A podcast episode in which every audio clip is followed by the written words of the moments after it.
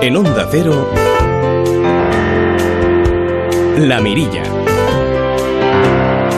Raquel Sánchez.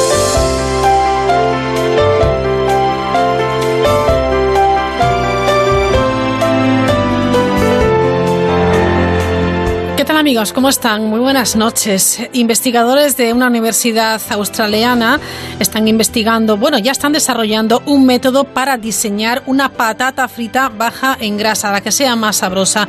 Además, les cuento que otros investigadores, en este caso eh, en Estados Unidos, han eh, liderado un estudio para desarrollar un implante cerebral controlado por un móvil que permite examinar las conexiones neuronales. Es que somos así, lo mismo, diseñamos una patata frita en baja en grasa más sabrosa que un implante cerebral. Desde aquí, desde mi casa, veo la playa vacía. Ya lo estaba hace unos días, ahora está llena de lluvia. Y tú ahí sigues sin paraguas, sin tu ropa, paseando como una tarde de julio. Pero con frío y tronando, se puede saber qué esperas. Que te mire y que te seque, que te vea y que me quede. Tomando la luna juntos, la luna tuya espectacular. Arrancamos con la música de Iván Ferreiro y este turnedo para contarles que enseguida vamos a hablar de agua. Nos haremos eco de un estudio, de, un estudio perdón, de la ONG WWF. Charlaremos en esta noche de 15 de agosto con Natalia Sanchidrián. Vuelve a Microverde de la Mirilla Zatarain y sus historias que tienen que ver con los libros, con sabor a vida. Visitaremos La Rioja y también Segovia para hablar de arte en la tierra.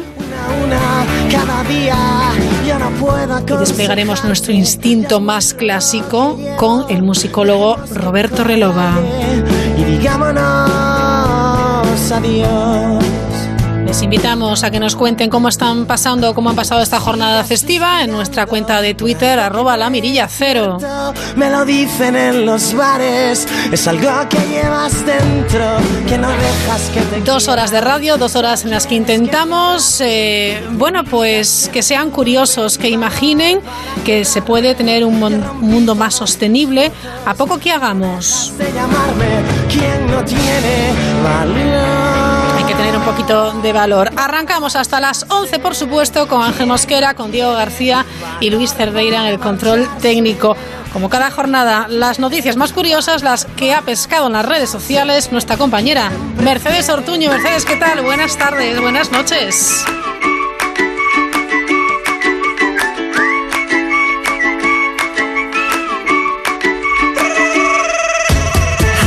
Buenas noches, Raquel.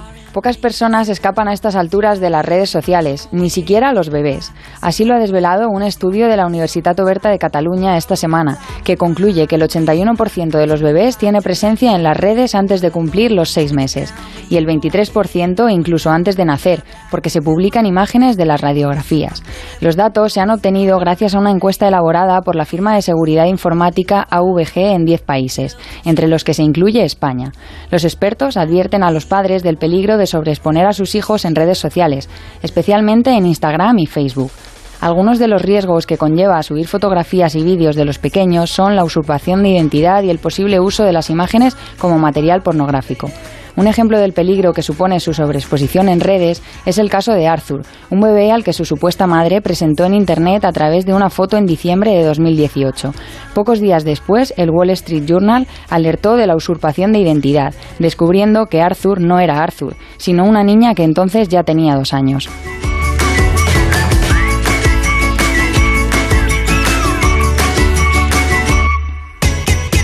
Un bebé es también uno de los protagonistas de esta otra noticia, y es que un sacerdote ortodoxo ha sido suspendido de su cargo durante un año por su comportamiento en un bautizo. Un vídeo muestra cómo el cura pierde los nervios por los llantos del pequeño y comienza a sumergirlo violentamente en la pila bautismal. Los hechos han tenido lugar en la localidad rusa de Gatchina, cerca de San Petersburgo, y ha sido la madre quien ha parado al sacerdote y le ha quitado el bebé de los brazos. Luego ha explicado en declaraciones a medios locales que su hijo sufrió moratones y rasguños. La Iglesia Ortodoxa ha reaccionado rápidamente y ha sancionado la actitud del cura.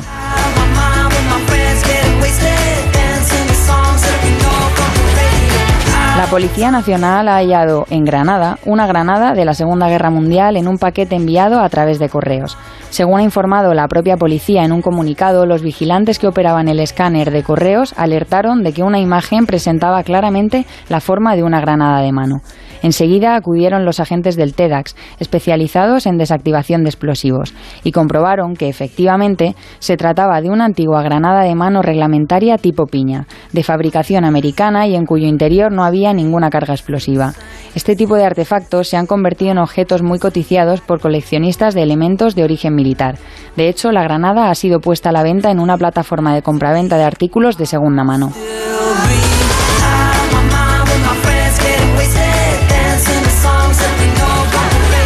Si el otro día les hablábamos del tobogán que pretende acercar los techos de la Catedral de Norwich a los visitantes, hoy un animador nos sorprende con una imagen del fresco de una iglesia romana en 3D. Eric Boyd ha compartido en su perfil de Facebook una foto tridimensional del fresco llamado La apoteosis de San Ignacio, del año 1694. La obra es de Andrea Pozzo y está situada en la iglesia romana de San Ignacio de Loyola en Roma. No es la primera imagen curiosa que comparte Boyd, que ya había publicado anteriormente otras en formato 3D, como un fotograma de la película El Resplandor y una fotografía del incendio de Notre Dame.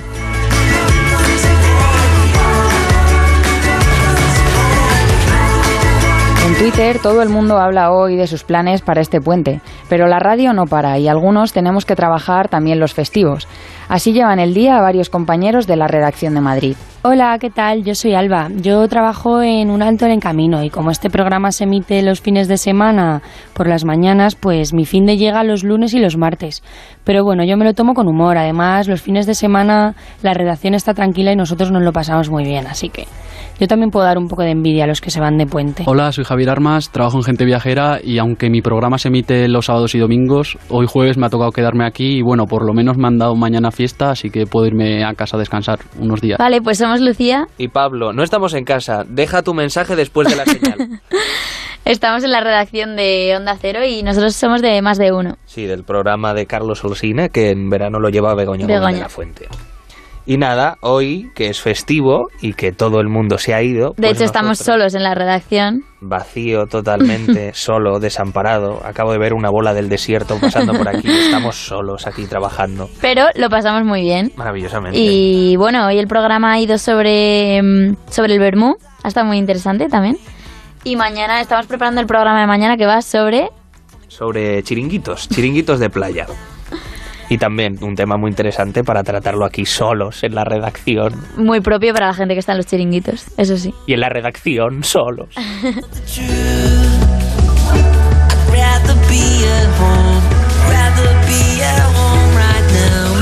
Pero si os lo pasáis fenomenal en la redacción de Onda Cero y en cada uno de los programas en los que colaboráis y hacéis un trabajo, queridos becarios y becarias, magnífico.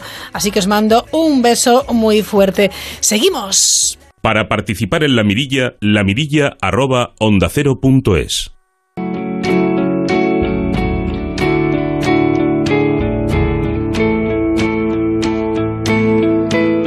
De agua, algo que realmente, eh, bueno, pues es fundamental y sin embargo, pues quizás no le prestemos la, atención que, merece. Hay un, un informe eh, de la ONG WWF, Crónica de una sequía anunciada, que ya simplemente el título a mí, bueno, pues eh, me deja un poco preocupada. Saludamos al al responsable, al experto del programa de aguas de WWF, Rafael Seiz. ¿Qué tal, Rafael? ¿Cómo estás? Buenas noches. Buenas noches, ¿qué tal? Bueno, crónica de una sequía anunciada. Esto quiere decir que estamos ahí, ahí. Sí, bueno, eh, la sequía es una circunstancia natural y recurrente en nuestro clima mediterráneo que con el cambio climático se va a hacer más frecuente y más intenso. Y ahora mismo también la estamos notando en zonas donde no es tan frecuente, pero que cada vez lo va a ser más, como en la parte del norte, incluso en el centro de Europa. Nosotros en Galicia, por ejemplo, que el programa lo hacemos desde, desde Vigo, es cierto que ya ha cambiado nuestro concepto eh, del agua. Hasta ahora era como sobra el agua y en- de ninguna manera, Rafael, es que de ninguna manera, todo lo contrario. Sí, es cierto, porque además, bueno, es un escenario un poco negativo, pero la verdad es que el cambio climático, los modelos predicen que va a haber una reducción generalizada de los recursos hídricos disponibles porque va a haber menos lluvias y además van a ser más impredecibles, con lo cual eh, tenemos que cambiar nuestro concepto de, seguridad hídrica y empezar a pensar en adaptarnos a un escenario de cambio climático que ya estamos padeciendo. Claro, eh, dicho esto, si somos conscientes del problema, nosotros sí podemos hacer, claro, en la medida de nuestras posibilidades, pero es la administración, las autoridades las que deben tomar medidas, ¿no? Bueno, cada uno a nuestro nivel podemos tomar medidas para ahorrar y usar el agua en nuestras casas de la mejor manera. Pero sí es cierto que, son las autoridades del agua, las administraciones públicas, las que tienen una responsabilidad de hacer una gestión racional y sostenible de este recurso y además dar con garantías suficientes el agua que necesitamos. Y esto significa, en este caso, ser más previsores antes de que falten las lluvias, antes de que llegue la sequía hacer una gestión distinta para no derrochar el agua en los momentos en los que, aunque la tengamos, pues es, nuestra reserva del futuro, ¿no? Claro, eh, hay algo muy eh, em, concreto que decís, y es que efectivamente las sequías no se resuelven eh, en verano, no se resuelven cuando, bueno, pues de repente hay un problema, puntualmente lo resolvemos, no, hay que verlo a largo plazo. Claro, nosotros lo que pedimos a las administraciones públicas es que sean previsores. Ahora mismo tenemos un sistema de indicadores que nos permiten con más o menos antelación tener una predicción de cuándo empiezan a, disminuir los recursos, ¿no? Cuándo empiezan a disminuir las lluvias. Pues lo que nosotros decimos es que antes de que falten tenemos que hacer una gestión para guardar, para cuidar nuestros ríos y que llegue agua suficiente, para que haya agua suficiente en nuestros acuíferos, para que realmente en esos momentos de sequía, cuando los necesitemos, tengamos esas reservas estratégicas disponibles. Si hemos derrochado antes, es como una cuenta corriente. Si nos hemos gastado el saldo que teníamos, pues cuando llegan las vacas flacas no tenemos de dónde tirar, claro. Evidentemente. Eh, ¿Podemos hablar de sobreexplotación del agua? Sí, en España tenemos un grave problema de sobreexplotación, tanto de los ríos y humedales como también de los acuíferos. Uno de cada cuatro acuíferos en España está en riesgo de, de no alcanzar el buen estado según la Directiva Marco del Agua, que es la legislación europea que, nos protege y nos ayuda a, gestionar mejor nuestras aguas. Esto significa que uno de cada cuatro ya están siendo sobreexplotados y muchos más de ellos, muchos más acuíferos, actualmente tienen unos niveles de uso por encima de su recarga. Claro. Evidentemente, a veces pensamos en el tema del agua y pensamos pues en embalses, en ríos, etcétera, pero eh, tenemos que hablar ya de eh, el uso que se prevé más intenso del agua subterránea. Sí, bueno, hasta ahora hemos estado, nuestro, hemos regulado tanto nuestros ríos, y me refiero a regular, hemos puesto tantas presas que hemos conseguido pasar estos momentos con esa falsa sensación de seguridad que nos daba el hecho de poder guardar durante años. El problema es que ahora, con el cambio climático, ese efecto no, no, no va a ser posible, porque realmente los recursos van a ser menores, va a llover en general parece que en nuestro, en nuestro país va a llover menos y no vamos a tener esos recursos de los que disponer, ¿no? No vamos a poder llenar esos embalses tan fácilmente como los llenábamos antes. Entonces, en la tendencia general es que se están recurriendo a, hacer cada vez pozos más profundos y sacar más recursos de los acuíferos porque como no se ven parece que no se agotan. Sin embargo, los datos son alarmantes. Como te decía, el 25% de estos acuíferos ya en España están en un nivel de uso tan alto que realmente estamos poniendo en riesgo el futuro de esas reservas hídricas, ¿no? Entonces tenemos que cambiar nuestra forma de proceder y mirar hacia un modelo en el que usamos los recursos de una manera más racional y somos previsores. Porque lo que sí que tenemos claro es que estas sequías van a ser más intensas y se van a repetir más en el futuro, con lo cual ahora, cuando, cuando todavía tenemos agua y disponemos de ella, es cuando tenemos que hacer un buen uso de ella. Las, las sequías no se pueden resolver cuando ya no tenemos margen de maniobra, ¿no? Ya, efectivamente. Pero ¿quién vigila que esto suceda? Vosotros lo hacéis, pero al fin y al cabo sois una ONG.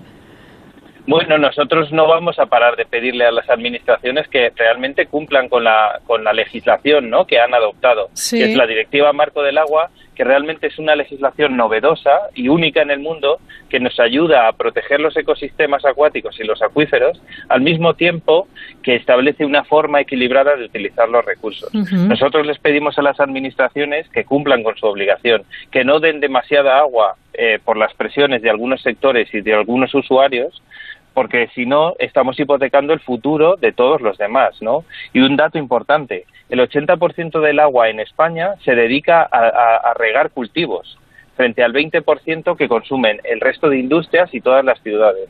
esta, esta descompensación hace que unos usuarios tengan unos intereses muy grandes en mantener ese modelo de explotación del agua, ¿no? que es esta de utilizar tantos recursos hídricos cuando realmente estamos poniendo en riesgo el futuro de mucha más gente, ¿no? Si, si malgastamos el agua en agricultura y damos todos los recursos para eso, realmente estamos poniendo en riesgo después los recursos para las ciudades. Con lo cual tenemos que cambiar ese, ese concepto, ¿no? De que no sobra el agua. El agua en España no sobra. Y además, si tenemos muchos usuarios que piden esos recursos, tenemos que cambiar ese modelo hacia un, modelo menos dependiente. Hacéis especial hincapié en que efectivamente eh, un 75% del territorio está en peligro de sufrir desertificación y sin embargo eh, la apuesta que se está realizando desde, desde nuestro país, insistís, es una política de despilfarro del agua. A mí me parece gravísimo. Sí, es que es un hecho, es un hecho que, que, es muy grave por el, como te decía, la desertificación es un fenómeno en el que se pierde la cubierta vegetal por los usos, ¿no? Es una consecuencia de los usos humanos del suelo y de los recursos hídricos, ¿no? Si estamos apostando por un modelo en el que se consume mucho agua para el cultivo en regadío, estamos despilfarrando, digamos, estamos usando mucha agua para ese, ese uso pero estamos también afectando al suelo y a su calidad y a su capacidad de retener el agua, ¿no? Porque estamos quitando los árboles, quitando los bosques, quitando la cubierta vegetal. Con lo cual estamos apostando por un modelo que acelera ese proceso de desertificación que es consecuencia también de un avance del cambio climático, ¿no? de los impactos negativos que en nuestro clima mediterráneo y en nuestras latitudes van a ser especialmente duros. ¿no? Las temperaturas van a ser más altas, vamos a tener más calor, menos precipitaciones y eso también contribuye al proceso de desertificación.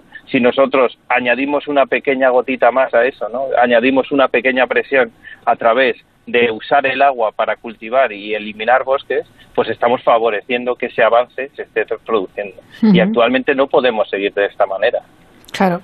Rafael eh, lo que tú ves, ¿crees que eh, todavía eh, no vamos por el camino adecuado en cuanto a las decisiones que se toman en las administraciones, en todas, porque la cercana a los ayuntamientos también. Yo creo que hemos mejorado en algunos aspectos y hemos mejorado, por ejemplo, en nuestra capacidad, como te decía, de predecir estos fenómenos, pero no hemos sido tan buenos a la hora de poner medidas para mejorar y asegurar que nuestros ecosistemas acuáticos, nuestros ríos, nuestros humedales, nuestros acuíferos están en buen estado y, pueden aguantar estos periodos de estrés, ¿no? estos periodos donde la presión es mayor. Entonces, lo que tenemos que hacer es asegurarnos de que cumplimos eso.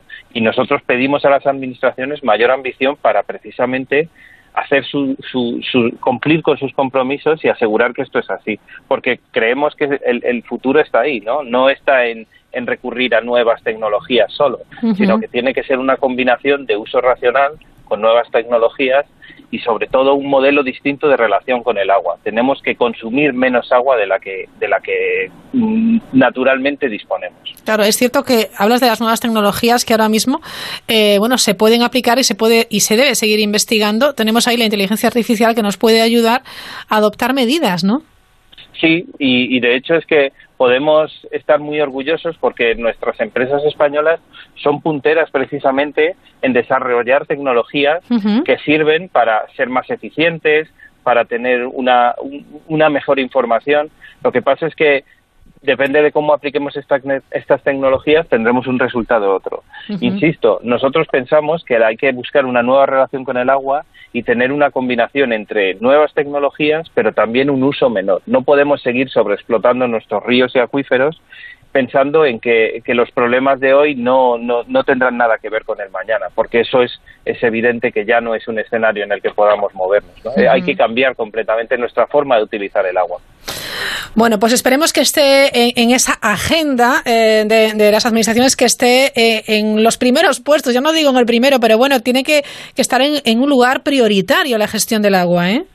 Totalmente. Y bueno, nosotros vamos a seguir desde WWF pidiendo y presionando y ayudando a las administraciones a buscar estas nuevas soluciones, porque pensamos que el futuro, frente al cambio climático y frente a los retos que nos va a traer, es precisamente unos ecosistemas sanos, en buen estado, de los que podamos beneficiarnos y a los que no, no, pongamos en riesgo por nuestro, nuestro uso de los recursos, ya no solo el agua, sino el suelo, la biodiversidad, las plantas, etcétera.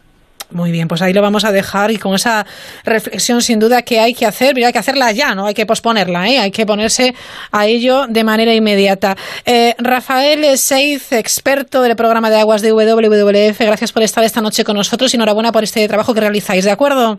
Muchas gracias a vosotros. Un abrazo, adiós. Descubre lo que hay tras la mirilla con Raquel Sánchez. Puedes pasar las tardes aburrido y cansado. O puedes dar otro aire a tus tardes y que suenen interesantes y entretenidas. Les propongo tardes para informarse y para divertirse. Desde las 3, Julia en la Onda. Un programa para aprender, debatir y opinar. Una mirada a la actualidad más cercana.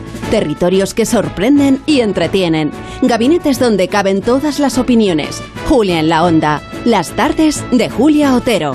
Los perfumes Aire de Sevilla de Instituto Español recomiendan este programa.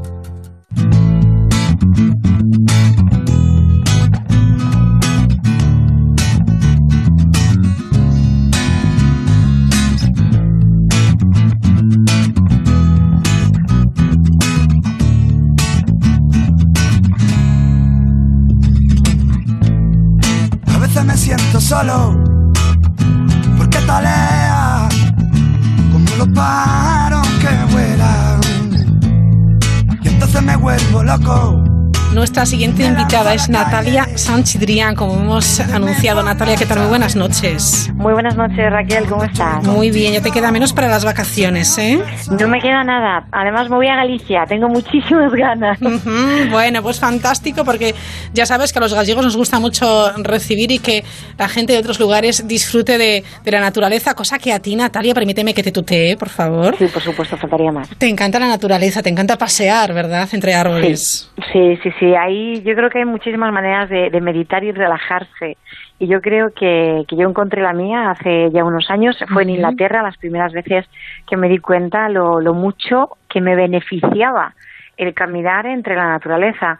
Y yo creo que inconscientemente lo he ido buscando, porque he estado viviendo muchísimos años en Inglaterra en, en, estuve en Corsham y Ajá. bueno, vivía en, en, una urbanización donde los zorros me robaban la comida de, de, de, la basura, sí, sí, o sea, era todo, todo verde, todo campo. Y entonces a mí me gustó muchísimo y cuando llegué a España para publicar mis libros, sí, sí que es cierto que el primer sitio que se me ocurrió siempre fue Galicia. De hecho, uh -huh. yo estuve en Galicia viviendo un año. Y, y, la verdad es que me, sí, me, me gusta muchísimo, me tranquiliza y creo que, de hecho, lo estudié, lo miré y estuve mirando varios estudios, leyendo sobre ello y sí que es cierto que efectivamente a la gente le sienta muy bien el estar en contacto con la naturaleza y bueno, Galicia, pues quería contar que no sepas. Hombre, en Galicia abrazamos los árboles que no veas tú, nos encanta. Sí, los sí, árboles, las montañas y el mar. Yo creo que como a la mayoría de la gente que buscamos ese rincón, ese, ese refugio en el que uno se siente tranquilo, en el que uno puede respirar tranquilamente, alejarse un poco de una rutina, muchas veces, Natalia, eh, demasiado estresante, incluso conflictiva, dañina, diría yo. Pues sí, sí que es verdad que no nos damos cuenta. Eh, yo, por ejemplo, tengo 47 años a día de hoy uh -huh. y, quizás lo haya aprendido tarde, pero a día de hoy te prometo, Raquel, que yo prefiero estar tranquila a estar enamorada. ¿eh? Uh -huh. Y la gente dice, ¿cómo puedes decir algo así? Y digo, porque es que para mí la tranquilidad es, es salud. Yo creo que, que la salud y la tranquilidad van unidas de la mano y vivimos vivimos últimamente sin tiempo, vivimos estresados con tantísimas cosas que no nos damos cuenta de, de lo que realmente el estrés no, nos hace al, al, organismo, fisiológicamente hablando. Uh -huh. y, y, creo que la naturaleza y el buscar esa tranquilidad, ese rincón, como tú dices, para encontrarnos con nosotros mismos, relajarnos, estar tranquilos y bueno, y, y valorar lo que realmente importa, de verdad que no nos damos cuenta, pero es muy, muy importante. Uh -huh. Natalia Sanchidrán, como saben, es autora de la trilogía Volando Alto, Feliz de ser yo eh, y eh, Prueba de Fe. Natalia, ¿en algún momento pensaste que estos tres libros iban a ayudar a tantísima gente? No, no, porque además, Raquel, yo eh, los libros los empiezo a escribir para mí. Ya. Los empiezo a escribir para mí como mm, terapia. O sea, yo de hecho escribo diarios desde que tengo nueve años. El primero me lo regalaron en la primera comunión y llevo escribiendo diarios desde entonces. Y era terapéutico sin yo saberlo, inconscientemente a mí me estaban ayudando. Y cuando me fui a Inglaterra, yo marché de España eh, huyendo, literalmente, y lo he dicho en muchas conferencias, no, no tengo ningún tipo de vergüenza. Como digo, feliz de ser yo, gracias a Dios he encontrado pues eh, ese esa manera de ser feliz siendo una misma con lo más bonito y con lo menos bonito. Y sí que es verdad que cuando, que cuando decidí publicar los libros, yo jamás pensé que esto pudiera llegar a donde ha llegado. O sea, y, ya te digo que me sorprende hace hace tres semanas, cuatro semanas, hace un mes, es que ni siquiera ha sido hace un mes cuando hemos publicado el, el, segundo, Feliz de ser yo, y antes de que fueran, bueno, antes de que pasaran 20 días, me estaban llamando de la editorial, Natalia vamos a por la segunda edición, porque hemos vendido miles y miles de copias. Jamás pensé que mis libros ayudaran a miles y miles de personas, es decir, a tanta gente. Porque en realidad, además, Raquel, lo que yo hago es compartir mi historia, compartir mi experiencia, sin ánimo de ni inspirar, ni ayudar, ni dar consejos, porque ¿quién soy yo para dar consejos cuando soy la primera que mete la pata? Pero sí que es verdad que, que, que yo creo que el abrirnos, el, el abrirnos y desnudar nuestra alma y, compartir con la gente eh, pues eh, la realidad que somos vulnerables, que somos seres humanos que metemos la pata, que tenemos miedos, que somos inseguros, etcétera, etcétera, cuando lo que pretendemos, porque es lo que muchas veces la sociedad a veces parece imponernos, es ser perfectos y no lo somos. Así que yo jamás en ningún momento pensé que, esto pudiera llegar donde ha llegado y para mí es un regalo. La gente dice que mis libros son regalos y yo lo que digo es que para, la que realmente es el regalo es, que me lo han hecho a mí, porque yo jamás esperé esto. Si escuchan a Natalia Sanchidrián, eh, claro, pensarán, qué mujer, qué fuerte, qué, qué, esperanzadora, qué garra tiene, pero Natalia no siempre ha sido así, de niña no eras así, Natalia. No, para nada. Eh, no he sido así de niña y no, no era así ni hace 10 años ni hace 7, porque en realidad yo he empezado a ser feliz hace 3 años eh, para mí el, publicar mis libros ha sido un antes y un después en mi vida porque ha sido enfrentarme al mundo. Y eso significa aceptar tus luces y tus sombras. Y, yo hace, como digo a la gente, hace 20 años, hace 30 años, o sea, hace 20 años, hace 10 años, la gente no hubiera pensado en mí lo que quizás ahora piense, porque yo he sido una persona que he cometido muchísimos errores, he metido la pata, he sido una persona que, que como lo he pasado mal y he tenido muchísimas creencias, he ido actuando de manera mm, no grata y negativa por la vida, es decir, he hecho cosas muy negativas para mí y para otras personas, porque cuando además estamos en ese círculo vicioso de eh, odio el mundo, todo lo que me pasa, la gente es culpable porque culpas a todo el mundo lo que te ha pasado. Yo sufrí abusos, como, como explico en los libros, y, y eso, por supuesto, desencadena pues el estrés postraumático, esa falta de confianza, etcétera. Entonces, no, la verdad es que Natalia, antes de ingresar, antes de de estar en tratamiento psiquiátrico y antes de, tomar las riendas de su vida y hacerse responsable de lo que ella se tiene que hacer responsable, porque quizás cuando éramos pequeños no somos responsables de lo que nos ha ocurrido y hasta ahí, por supuesto, pero sí que somos responsables ahora de nuestra vida. Yo ya no puedo hacer responsable a mis abusadores de mi felicidad o no felicidad. Yo la única responsable ahora de mi felicidad eh, soy yo. Ya. Ella misma ha escrito, cuando tenía 25 años era incapaz de verme linda. Los abusos en la infancia, mi baja autoestima y la bulimia me hacían eh, creer que cualquier mujer era mejor que yo, que no era lo suficientemente buena para nadie, delgada, guapa, rica, inteligente. Hoy me miro en el espejo y me susurro, no es que seas linda, es que encima eres única, no hay otra como tú. Caray. Sí, pero es que es así, Raquel, y no nos damos cuenta, y, por eso mis libros yo creo que están calando tan hondo en las personas, y es porque a día de hoy, Raquel, nos comparamos. Seguimos comparándonos día a día. Nos comparamos con todo, con incluso nuestra familia, porque tú puedes tener una casa, pero tu hermano o alguien la va a tener una casa mejor y otro tiene un trabajo mejor y otro y, y, valoramos muchas veces sin darnos cuenta lo que otras personas tienen y nos olvidamos de lo bueno que nosotros tenemos y nos vamos comparando por la vida. Y entonces nos fijamos en, en lo bueno que otros tienen y nos olvidamos de lo nuestro, como decía antes. Y eso nos crea una inseguridad increíble porque intentamos ser lo mejor. De hecho, además, Raquel, es que cuando somos pequeños, todavía se nos sigue educando en la competición. Y ojo, que no está nada mal el dar lo mejor de uno mismo y el superarnos a nosotros mismos. O sea, yo estoy a favor de eso. Claro. Pero otra cosa es... Tiene muchos peros, ¿eh? Claro. Otra cosa es que nos enseñan a competir, pero nadie nos enseña a perder. E indudablemente en la vida vamos a perder muchas veces, pero no se nos enseña a gestionar esa frustración, no se nos enseña a gestionar esos miedos, esas inseguridades. Entonces vamos por la vida compitiendo con todo el mundo y no nos damos cuenta de que, de que realmente somos únicos y especiales en el sentido de que Raquel, tú puedes ser buenísima, una buenísima periodista, y a lo mejor yo soy buena en otra cosa. Claro. Y, y no tenemos, exactamente, y no tenemos que competir la una con la otra. No, al contrario, nos, podemos complementar y salimos enriquecidos. Efectivamente, efectivamente. Tú aprender de mí, yo aprender de ti, porque esa es la vida y eso es de lo que yo ahora pues pues estoy intentando hacer con mis libros, el compartir. Yo no estoy aquí para dar eh, ejemplo ni de superación, es verdad que dicen es una historia de superación como sí, pero yo no soy el ejemplo de nadie. ¿Por qué? porque todo el mundo tiene una historia de superación. Todo el mundo somos ejemplos para otras personas. Lo que pasa es que a veces se nos olvida lo fuertes que somos y no nos damos cuenta hasta que tenemos que hacerlo. Hasta que nos ocurre algo y tenemos que hacerlo. Eh, Natalia Sánchez tiene un lema, conócete, acéptate y supérate. Y con esta idea, con este lema tan potente, bueno, pues ha fundado un proyecto. Háblanos de ese proyecto, Natalia.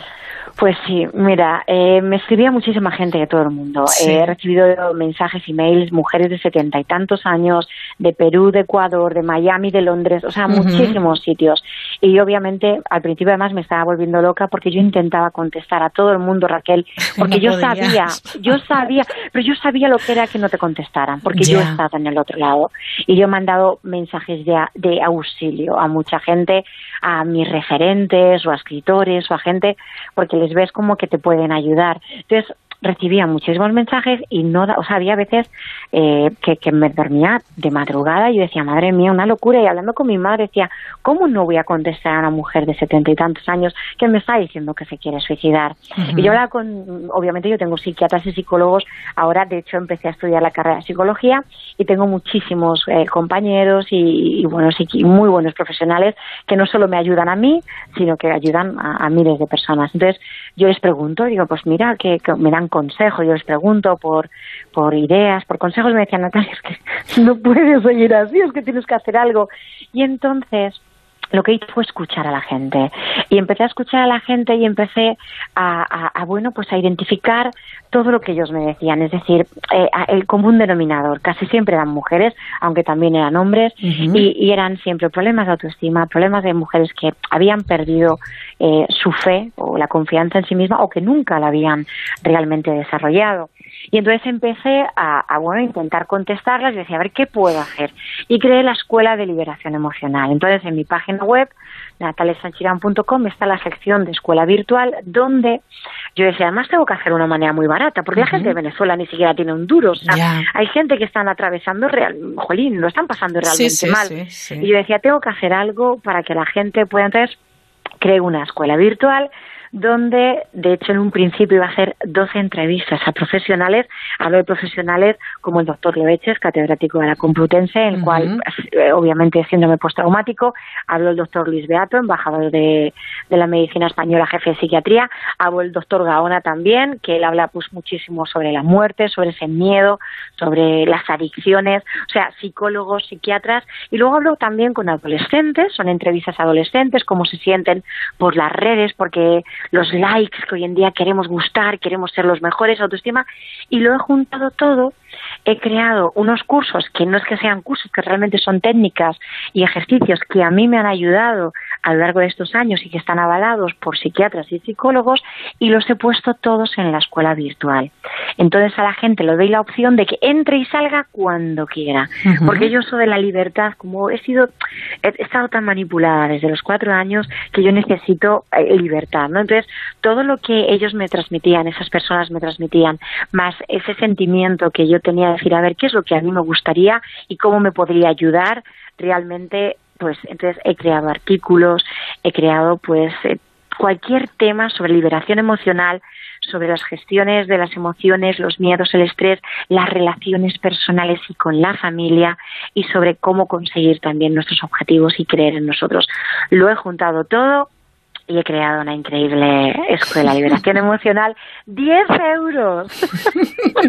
La verdad es que... un precio que dije, mira, para que todo el mundo sea accesible a él. Sí. está gustando mucho, la verdad. La gente está teniendo... Porque puede entrar, pueden descargarse el material que quieran, pueden irse, Sí. ¿sabes? Pueden volver en otro momento, verse todas las... Claro, eh, depende del tiempo que tú tengas. Cada Claro. persona tiene el tiempo y, y entonces pues está 365 días al año, se meten cuando quieran, las 24 horas del día, entonces se suscriben y se quitan cuando quieren, ¿sabes? Entonces está muy bien porque para la gente de Sudamérica, que, que bueno, que a veces les es más difícil, pero todo el mundo tiene un móvil, como yo digo, entonces desde el móvil pueden verse los vídeos con esos profesionales que cada día hablan pues de una cosa distinta, del maltrato a la mujer, del miedo que tenemos a dejar a nuestras parejas, de la autoestima, de las adicciones.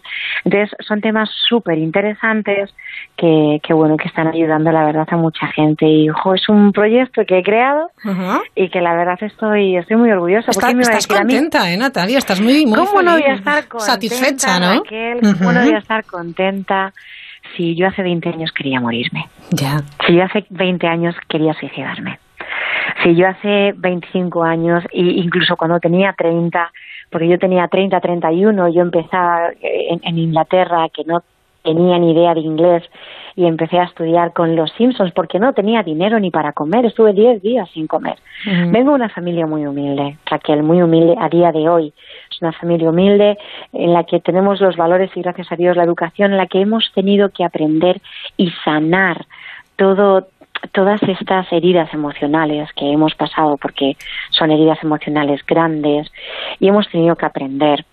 Entonces, Jolín, de una familia que, que veníamos con tanto dolor, a día de hoy, ver cómo poco a poco nos superamos a nosotros mismos, superamos nuestros miedos, cómo me he acercado a mi familia porque yo huía de ella, yo les hacía culpables, yo culpaba a todo el mundo porque ellos no me habían protegido, por esas creencias que formamos de pequeños. Entonces, yo estaba aislada del mundo. Estaba realmente aislada. Yo eh, estoy- tengo 47 años, peso 15 kilos más que, que antes porque yo tuve anorexia y bulimia. Y es ahora cuando me pongo pantalones cortos, porque antes ni siquiera me gustaba a mí misma. ¿Cómo no voy a ser feliz de poder aceptarme tal y como soy, con, con tal y como soy, es decir, con los defectos que tengo, muchos defectos. Pero Defectos tenemos todos, eso nos hace Claro, grandes. pero, pero poco a poco intento mejorarme. Que meto la pata, pido disculpas. Antes guardaba rencor, tenía muchos miedos, era como un- mi ego muy dañado, esa percepción que tenía sobre la vida muy cambiada. Entonces, la gente me pregunta, vamos a ver, Natalia, ¿estás feliz todos los días? No, Raquel, por supuesto que no. Tenemos días de, con perdón la expresión, como estamos de noche, Claro. tenemos días de mierda. Sí, sí, claro sí. que tenemos días de mierda. Pero nos lo tenemos- podemos permitir tener esos días, claro. Y yo me permito llorar y me permito decir palabrotas y me permito decir, me cago en la leche esto, porque hay veces que se nos, nos vienen temporadas, temporadas, ¿eh? Que, que jolines, o sea, y los familiares se enferman y nosotros también y perdemos el trabajo y tenemos situaciones en las cuales decimos, joder, es que me cago en la leche. Pero sí que es cierto que sí podemos ser felices de ser nosotros siempre, porque al fin y al cabo, la vida nos va a sorprender. La vida, la vida no ofrece garantías. La vida no ofrece garantías y estamos llenos de retos. Pero es verdad que nuestra actitud nos va a condicionar. Entonces, de nada nos sirve el culparnos por haber metido la pata. De nada nos sirve el, el estar obcecados y- Ujú. y, y enquistados en una situación sin salir de ella. No, aquí quien quiere peces tiene que mojarse el culo y meterse en el río. Y es lo que hay. Está claro que sí. ¿Cuál es tu próximo reto? qué estás? Pues, ¿Qué te gustaría hacer? Pues mira, eh, no te lo puedo contar. Bueno, si te voy a contar algo. Venga, una pincelada, una, cosita solo pequeñita. Es una primicia, es una primicia. Mira, en estas navidades mmm, viene algo que nadie espera y que me he propuesto sacarlo a la luz, que nadie espera y que es algo que yo creo que nadie ha hecho, no solo en España, sino yo creo que en el mundo entero. es algo, sí, sí, sí, es algo que que vuelvo a repetir, ¿eh? gracias a todos los mensajes que recibo, de verdad, ¿eh? a, todas las cosas que me contáis, vuestros miedos, vuestras inseguridades y vuestra manera de identificarse. Por mí me llama gente y me dice, que todo el mundo se identifica y tenemos cosas totalmente diferentes, pero nos identificamos ¿por qué? Porque queremos salir adelante, porque todos lo pasamos mal, porque todos tenemos miedos. Entonces hay algo que, que se está cogiendo y que saldrá exactamente y que saldrá navidades que me decía mi madre el otro día, porque solo saben tres personas y me decía mi madre eh, Natalia, pero o sea sí es verdad Raquel, yo soy hiperactiva, soy hiperactiva duermo poco, porque sí que es cierto que, bueno, tanto el estrés postraumático como todo, pues yo es verdad que por las noches siempre he tenido dificultades para dormir, porque yo lo pasaba muy mal. De hecho, dormí con la luz encendida hasta los 36 años. Pero bueno, lo he transformado, como así decirlo. Claro, lo has aprovechado. lo he aprovechado y entonces sí que es cierto que estoy muy activa. Entonces, soy muy creativa y entonces mi madre me decía, pero vamos a ver Natalia, pero aparte, o sea, ya no del tiempo, sino, pero ¿de dónde te vienen estas ideas tan increíbles? me dice, madre, ¿a ti no te iluminando alguien? Y yo decía, mira, no lo sé, hay veces que, que realmente es la gente, sin saberlo, eh, todo lo que me contáis y la gente recibe unos mensajes a veces muy duros, Raquel, ¿eh? esto no es todo eh, ni blanco ni negro, o sea, realmente mm, temáticas y, y cosas muy emocionales bastante duras. Pero sí que es cierto que yo he intentado pues coger el lado positivo de todo eso, si es que lo tiene, que yo creo que todo todo tiene su, su parte, pues bueno, para, para menos trabajar en ella, y sacar esto que sacó en, en bueno, Habrá que esperar a diciembre entonces. Sí. Bueno, pues nada, esperaremos a diciembre, te dejaremos descansar ya te contaré, ahora. Ya te contaré. Y ya nos contarás, por supuesto que sí. Bueno, pues eh, Natalia, Natalia Sanchidrián, gracias por asomarte a la mirilla este ratito en esta noche de, de verano. Ha sido un placer. Disfruta de las vacaciones a tope, de la naturaleza, de la familia, de los amigos, porque de lo que se trata es de saber disfrutar, ¿verdad? Sí, sí que es cierto, hay que disfrutar de cada día como si fuera el último. Muchísimas gracias Raquel a ti, al programa La Mirilla. Me ha encantado la, la entrevista. Muchísimas gracias. Gracias, un abrazo. Un abrazo. En Onda Cero, La Mirilla. Raquel Sánchez. Nos damos de festivales, hablamos de un festival muy especial en Benicassim, festival que arranca mañana, festival sin plástico, con uno de los organizadores, con Chakra McDonagh, ha hablado nuestra compañera Lidia Hidalgo.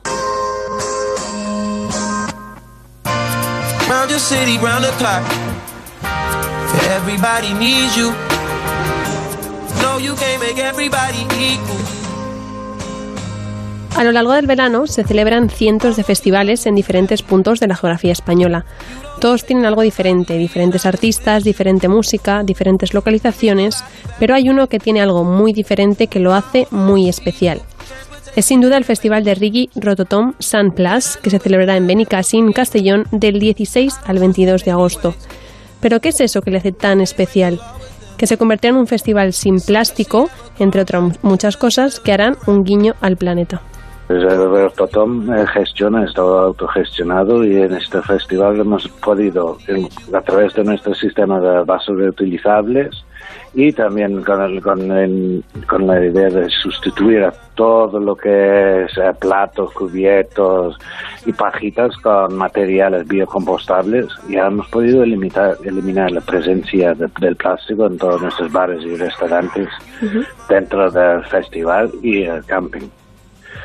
Entonces esto es una cosa que este año pues, somos, orgullosos de haber podido llegar a este punto, pero claro, ahí también tenemos que seguir adelante, porque como un macro festival es muy complicado eliminar todo de humo. Entonces esto es un proceso que tenemos también pendiente de mejorar, por ejemplo, el tema de las pajitas, los platos, los cubiertos. Estos todavía crean residuos, aunque sean biocompostables, y es algo que nos queda pendiente para No parece tarea fácil y más aún cuando vivimos en una sociedad con malos hábitos con respecto a este material. Lo cierto es que las casi 2.100 personas que han acudido a este festival internacional en las ediciones anteriores han consumido una cantidad de plástico equivalente a 12 piscinas olímpicas. No está de más recordar que de seguir así, en el año 2050 habrá más plásticos que peces en el mar, por lo que cada gesto cuenta y se necesitan más acciones como estas.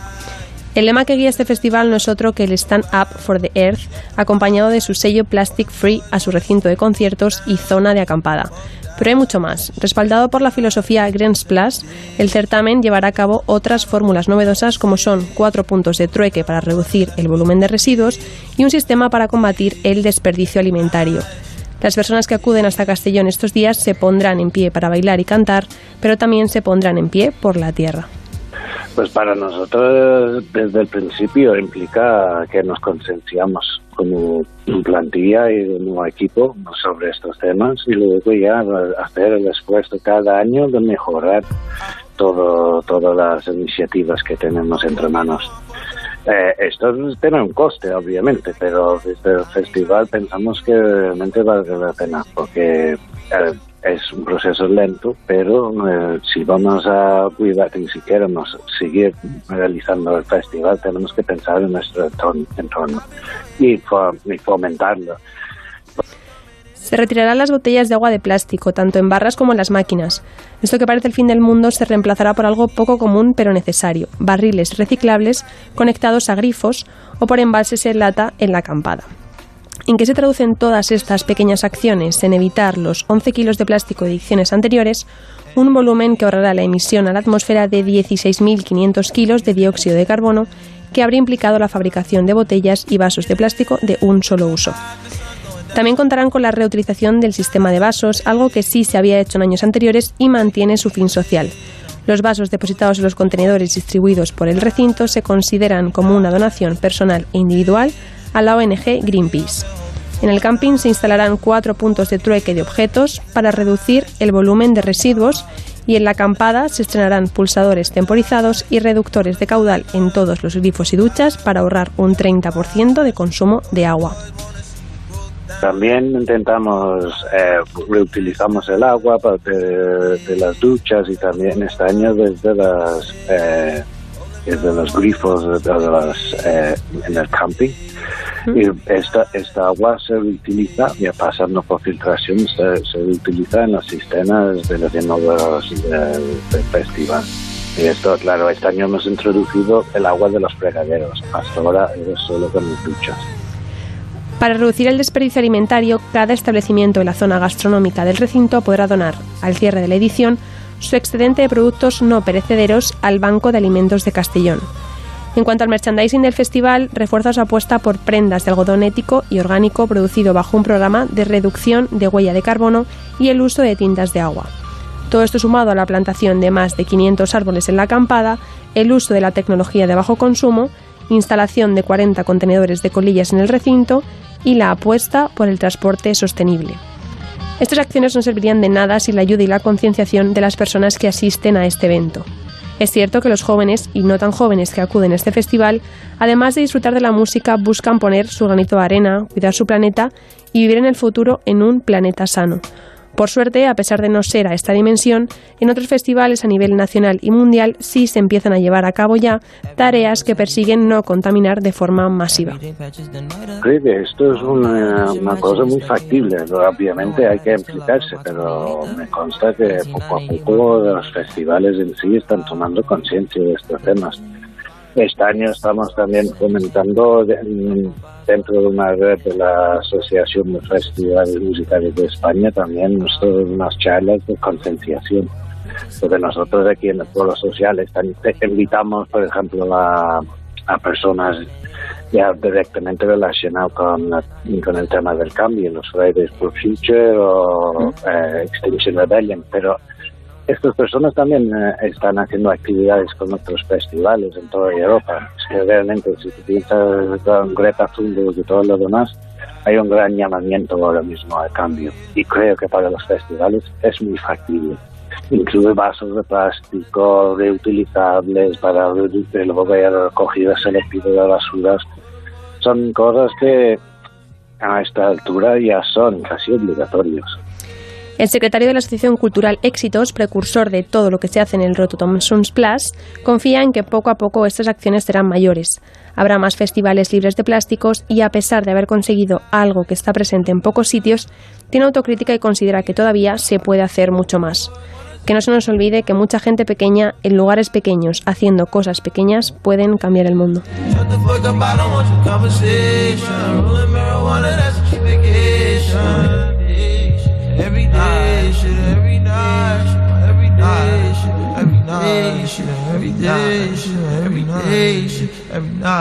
Gracias Lidia, festival que arranca mañana y se prolongará hasta el día 22.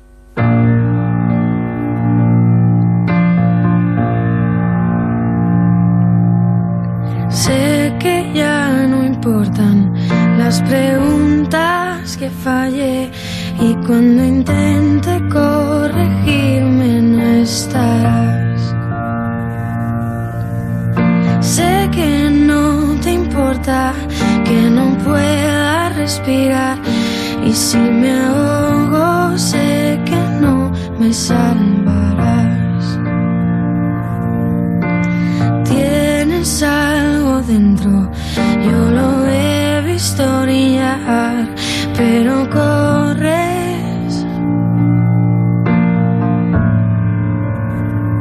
Como cada jueves, más o menos a esta hora antes de las noticias, la columna movediza de Santi Romero. Hoy, el cuerpo humano. Que no sé si voy a volver. He escuchado más de una vez que el cuerpo humano es la máquina más perfecta jamás creada, pero el caso es que me paseo por la playa estos días y creo que para ser tan sublime creación alguien no hizo bien el trabajo de chapa y pintura. Más verdad que nunca es aquello de que la belleza está en el interior y en muchos casos bien oculta. Entre el extraculto al cuerpo y la dejadez absoluta hay un confortable término medio bastante amplio, por cierto, que da para ponerse en traje de baño con cierta dignidad y sin embargo cenar chuletón contraviniendo las recomendaciones de la ONU. En una etapa de mi vida me planteé donar mi cuerpo a la ciencia cuando ya no lo fuera a usar, claro, pero hay un par de motivos que me han hecho desistir. El primero es que no creo que la ciencia vaya a estar interesada en una máquina perfecta en la que no hay componente alguno que pueda servir de ejemplo a generaciones de futuros médicos. La segunda es que vi en algún momento el escalofriante reportaje de esa facultad en la que los cuerpos se amontonaban en un oscuro almacén del sótano, medio momificados y con una etiqueta atada al dedo gordo del pie, esperando el turno para ser diseccionados como ranas. Creí que era una opción más romántica, laboratorios blancos, matraces humeantes, avances científicos de importancia vital, vamos, lo que es mismamente salvar a la humanidad. Pero ante la opción de acabar troceado en un saco de plástico y abandonado por el bedel de la uni en un contenedor verde, creo que la incineración es la mejor alternativa. Así que, mientras no llega el momento de caer el telón, se me ha ocurrido que puedo acercarme a donar en vida al Centro Nacional de Inteligencia. Espero que allí me acepten y me traten mejor. Gracias, Santi. Hasta el próximo jueves.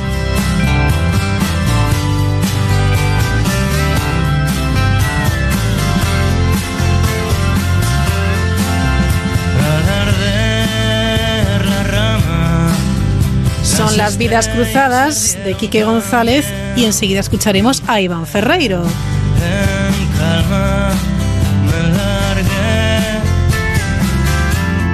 Quiero amanecer mañana como un loco después de las seis en un hotel sin dramas esta vez. Enseguida las noticias, en 5 o 6 minutillos volvemos aquí en La Mirilla.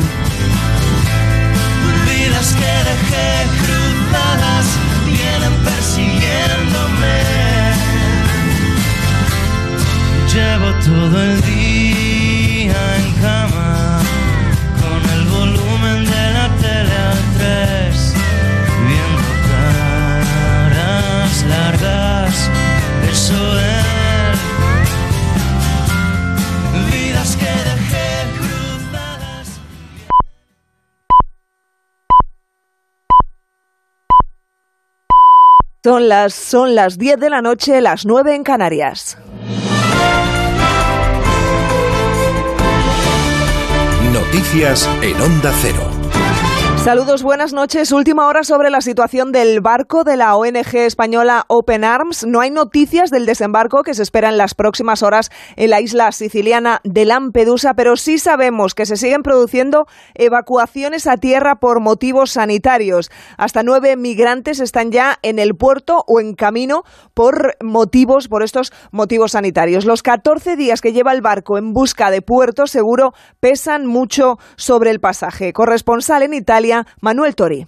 Efectivamente, así es. A estas horas, el barco de la ONG española Open Arms sigue a tan solo un kilómetro de las costas de Italia sin poder desembarcar en el puerto de Lampedusa. Según acaba de informar la propia ONG, serán en total nueve los migrantes que esta noche podrán llegar a la isla siciliana por razones médicas. Cinco ya han llegado y cuatro están en camino junto a la Guardia Costera italiana. Para Open Arms, como es lógico, se trata de un caso humanitario, pero para el gobierno italiano es ya un caso político. El Ejecutivo transalpino se está fracturando acerca de la cuestión migratoria porque el presidente del gobierno, Giuseppe Conte, considera que su ministro del Interior, el soberanista Matteo Salvini, se está comportando de forma desleal, lo cual, según él, es inaceptable. Salvini, por su lado, considera que lo que está haciendo Open Arms es una provocación, ya que, según el líder de la Liga, podría irse a España, ya que el buque es español. Salvini, así pues, pretende mantener un doble pulso tanto con la ONG como con su propio gobierno. Más cosas. La presidenta electa de la Comunidad de Madrid, Isabel Díaz Ayuso, se ha estrenado hoy tras su investidura de ayer tarde en los actos con motivo de la festividad de la Virgen de la Paloma, la más popular y multitudinaria de la capital. Sobre todo se le ha preguntado por el diseño de su ejecutivo, que será el primero en coalición en la, en la historia de la región madrileña. Hay un nombre que centra toda la atención, es el expresidente Ángel Garrido, que se marchó a Ciudadanos y ahora tiene prácticamente asegurado el sillón de consejero de Transportes. Arancha Martín. La presidenta electa ha evitado dar ningún nombre de entre quienes serán sus consejeros, pero sus socios de gobierno ya han confirmado el de Ángel Garrido. Se convierte así en innegociable. Será el próximo consejero de Transportes. Cuando el pasado abril cambió de partido, Díaz Ayuso habló de puñalada. Hoy ha preferido hablar de gobierno de los mejores. También Garrido ha preferido quitar hierro a su presencia en el Ejecutivo, ahora en un escalón inferior con sus antiguos compañeros. Y yo lo que creo que hay que hacer en este gobierno es olvidarnos de que somos PP y que somos ciudadanos y que somos un grupo de personas que trabajan para los madrileños. Si nos metemos eso todos en la cabeza, esto funcionará como, como debe. Yo creo que el momento de los políticos y de las caras ya pasa y ahora lo que toca es pensar qué es mejor para los madrileños. Ahora van a tener oportunidad de poner en práctica esa voluntad de entenderse por los madrileños compartiendo cada semana la mesa del Consejo de Gobierno. Más asuntos. Los puntos Violeta cumplen un año. Este servicio de asistencia e información sobre agresiones sexuales que gestiona la Cruz Roja está presente en todos los grandes eventos del verano. María Altarejos. Acoso callejero, agresiones persecutorias o miradas lascivas, los llamados puntos violeta, inundan los festivales estivales alrededor de toda España. Con un stand, su misión es informar y atender a las chicas que han sufrido una agresión sexual, acompañarlas e identificar a su presunto agresor. La Cruz Roja hace un año que empezó un proyecto y han asistido a 10 chicas de media y han informado a 2.000 personas en cada evento. Ana Villaseñor es una de las voluntarias. Lo principal sobre todo es preguntarle a la víctima qué es lo que ha pasado y cómo se encuentra y después preguntarle por sus necesidades. Muchas veces, por ejemplo, simplemente necesitan contarlo y en otras ocasiones, pues una de dos, podemos acompañarla decirle a esa persona que por favor deje de molestarla o en este caso podemos intervenir nosotras en conjunto con la seguridad. El FIP o los Sanfermines son algunos de los eventos con puntos violeta.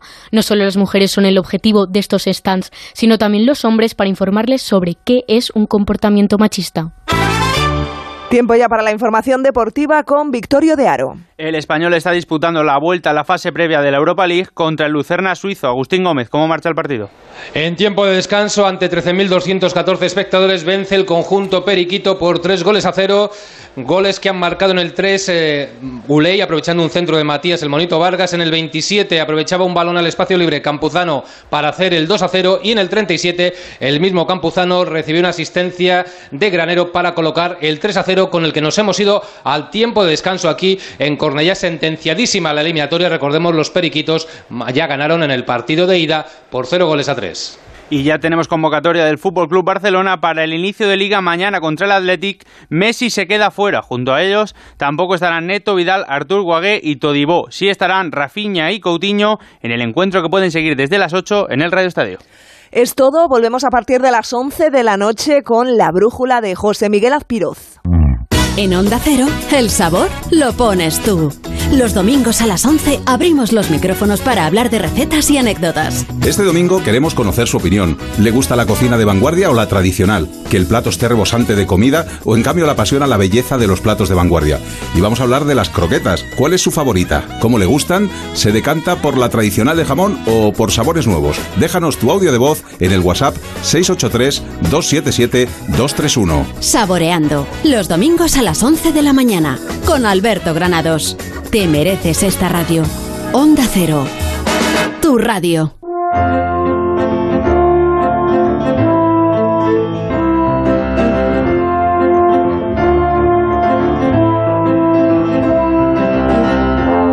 Descubre lo que hay tras la mirilla con Raquel Sánchez.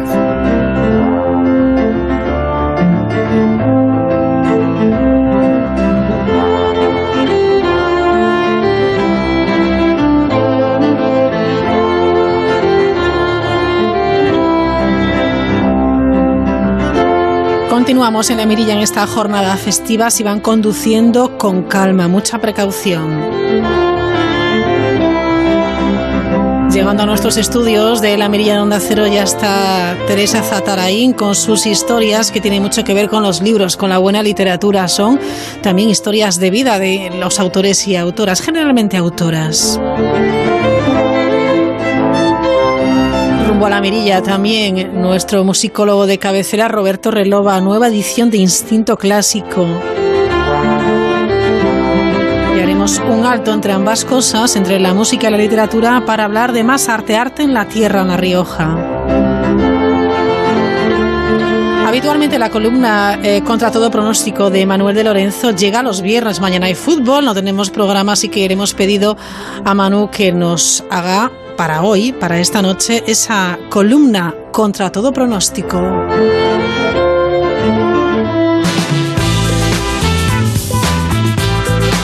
Y ahora, contra todo pronóstico, Manuel de Lorenzo. Yo soy un loco que se dio cuenta que el tiempo es muy poco. Hace 12 o 13 años decidí que necesitaba irme a vivir solo. Ahora mismo no entiendo muy bien por qué lo hice. Yo estaba atravesando un buen momento, compartiendo piso con unos amigos, recién terminada la carrera, pero algo en alguna parte de mis obsesiones me empujó a mudarme a un apartamentito de 30 metros cuadrados en la calle Alfredo Brañas, en Santiago de Compostela, a apenas unos cinco portales del piso en el que vivía. A veces uno está convencido de que tiene que hacer algo como sea, pase lo que pase, aunque ignore el porqué. Durante los escasos seis meses que viví solo en mi diminuto apartamento, mi madre diseñó un sistema para enviarme artículos de primera necesidad a través de un señor que conducía un autobús entre su ciudad y la mía. Por ese canal improvisado se empeñaba en mandarme tuppers, pero también ropa, dinero, libros, a los bomberos, a la policía, al CNI o a mi médico de cabecera. Insistía en intentar mandarme cualquier cosa con tal de asegurarse de que me encontraba bien. Por fortuna, médicos, bomberos, espías y policías no le hicieron nunca mucho caso y ninguno aceptó subirse a aquel autobús. Sobreviví sumido en la profunda rutina de los tuppers de albóndigas, de merluza en salsa verde, de pollo guisado y de cordero al horno, sin variación. Los sábados y los domingos comía pizza en casa de mis antiguos compañeros de piso, y los lunes a primera hora llegaba a Santiago el esperado cargamento con comida para cuatro días. Un problema aritmético que me obligó a ingeniármelas para subsistir también los viernes, y con mi propio esfuerzo, sin ayuda de papá y mamá. Fue entonces cuando descubrí los macarrones con chorizo. Ese plato era la sencillez hecha receta, y qué buenos estaban. Hervías la pasta, rehogabas el chorizo, añadías la salsa de tomate con su magnífica espesura que recubría la carne con solemnidad, lo mezclabas todo, espolvoreabas una pizca de queso rallado que al poco tiempo se derretía y se esmaltaba a la parte superior de los macarrones, y por fin asaltabas el plato armado con un tenedor que te abría las puertas de la gloria. Hay momentos en la vida de un chico de 25 años en los que quizá toda la belleza y toda la poesía se resumen en un plato de macarrones con chorizo. El viernes se convirtió de este modo en mi día favorito de la semana. Te despertabas con aquella resaca terrible y familiar que de forma inexplicable siempre te dejaba la noche de los jueves, te ponías un chándal, preparabas una olla entera de macarrones suculentos, incontestables, reconstituyentes, y te los comías con la sensación de haberte convertido en el mejor cocinero de macarrones con chorizo que jamás había alumbrado la gastronomía española. Dentro de unos años montaré mi propio restaurante de macarrones con chorizo, te decías a ti mismo, vencido ya sobre el sofá. Y la siesta siguiente, hecha de utopías y de resaca y de macarrones con chorizo, era lo más parecido que conocías a la felicidad. Fue así como la rutina alimentaria de aquella época, esa sucesión soporífera de pizza, albóndigas, merluza en salsa verde, pollo guisado y cordero al horno, se vio interrumpida por otra costumbre tan rutinaria como la anterior, pero mucho más satisfactoria. Porque si hay algo capaz de dar al traste con una rutina, es otra rutina mucho mejor. Y por eso, desde hace algo más de una década, todos los viernes preparo macarrones con chorizo. Y todos los viernes regreso a aquellos días felices en los que comencé a enfrentarme al mundo desde mi diminuto apartamento frente a una olla de pasta. Contra todo pronóstico, con Manuel de Lorenzo. Asómate a la mirilla en Onda Cero. Sing me a song of a lass that is gone. Say, could that lass be I? Mary of soul, she sailed on a day over the. Teresa Zatarain, ¿qué tal? Muy buenas noches. Buenas noches, Raquel. ¿Cómo andas? Aquí estamos otra vez. Espero que sigas viniendo, ¿eh? a pesar de que Hombre, estamos en verano y no me haces el pierdo, esfuerzo. Sabes que me encanta. Bueno, vamos a, a- a seguir ahondando en el mundo de la literatura, de la vida, de las anécdotas. Hoy nos centramos en un lugar que es escenario elegido por no pocos escritores y cineastas, Escocia, al norte de Inglaterra. Es ambiente predilecto para una de mil narraciones de guerra, de amor, de sagas, de magia, de mitología. La naturaleza, la historia, su cultura. Solo en Escocia quedan aún restos de ese impresionante bosque eh, caledonio que debió de cubrir gran parte de las islas británicas hace 8.000 años. Pero además es un lugar de tradición literaria. Walter Scott, Robert Louis Stevenson, eh, Arthur Conan Doyle y su famoso Sherlock Holmes y por supuesto eh, J.K. Rowling. Son solo algunos conocidos autores escoceses. Vámonos hasta allí, al frescor de su verano. Parece que hay alguna vivienda que contar en esas, tiendas, en esas tierras del norte que Teresa visita de vez en cuando. Eso es Raquel. Hoy quiero hablar de una experiencia personal, una de esas vivencias que a veces depara el destino y son para recordar. Y es que en 2014, en uno de mis viajes a Escocia, país que me gusta visitar de vez en cuando porque existen ciertos vínculos, viví durante algunas semanas en la pequeña villa de Longforgan, muy cerca de la ciudad de Dundee, a orillas del mar Raquel, justo en la desembocadura del río Tai. En Escocia, como tú bien dices, el entorno es impactante siempre, pero en la costa este, donde ubico este momento, el paisaje se suaviza enormemente. Prados entre lomas y arboledas de mil tonos, rojos, verdes, ocres o azules, pequeños pueblos adorables que apenas han cambiado con el tiempo, o granjas casi de cuento en medio de campos amarillos de cebada de donde se extrae, como sabes, el Mm, famoso whisky escocés. claro. En fin, Raquel, un deleite para los sentidos y ese ambiente apacible que persigo siempre que puedo, pues para leer y escribir yo también un poquito. Por cierto, no sabes cuántas veces me he adentrado en esos bosques caledonios que mencionas y precisamente aquel otoño descubrí, bien lo recuerdo, de Hermitage, uno de los más hermosos, no muy lejos de Dundee, con árboles inmensos cuyos brazos poderosos se retuercen y se enredan de forma dramática, creando una estampa mágica. Y algún día, Raquel, hay que hablar de libros y árboles, un tema muy en boga. qué bonito. Muy, he visto Oye, cosas muy interesantes para el año que viene. Me quizás. gusta, me ¿Mm? gusta, anotado queda. Eso es. Pero estamos en el litoral. Vamos a Longforgan otra Muy vez. bien. Allí hay una granja de mediana extensión. La vía del tren limita a un lado el terreno y en el silencio de la noche, lejos de molestar, el eco remoto del traqueteo es como un arrullo que acompaña. Tiene una hermosa casa de campo al estilo del lugar, amplia y luminosa con ventanas de madera y un gran mirador de cristal por el que se accede a un jardín de flores cuyos muros acotan la zona de residencia. Detrás de la casa están los viejos establos de piedra, alguno rehabilitado como estudio para creadores y artistas.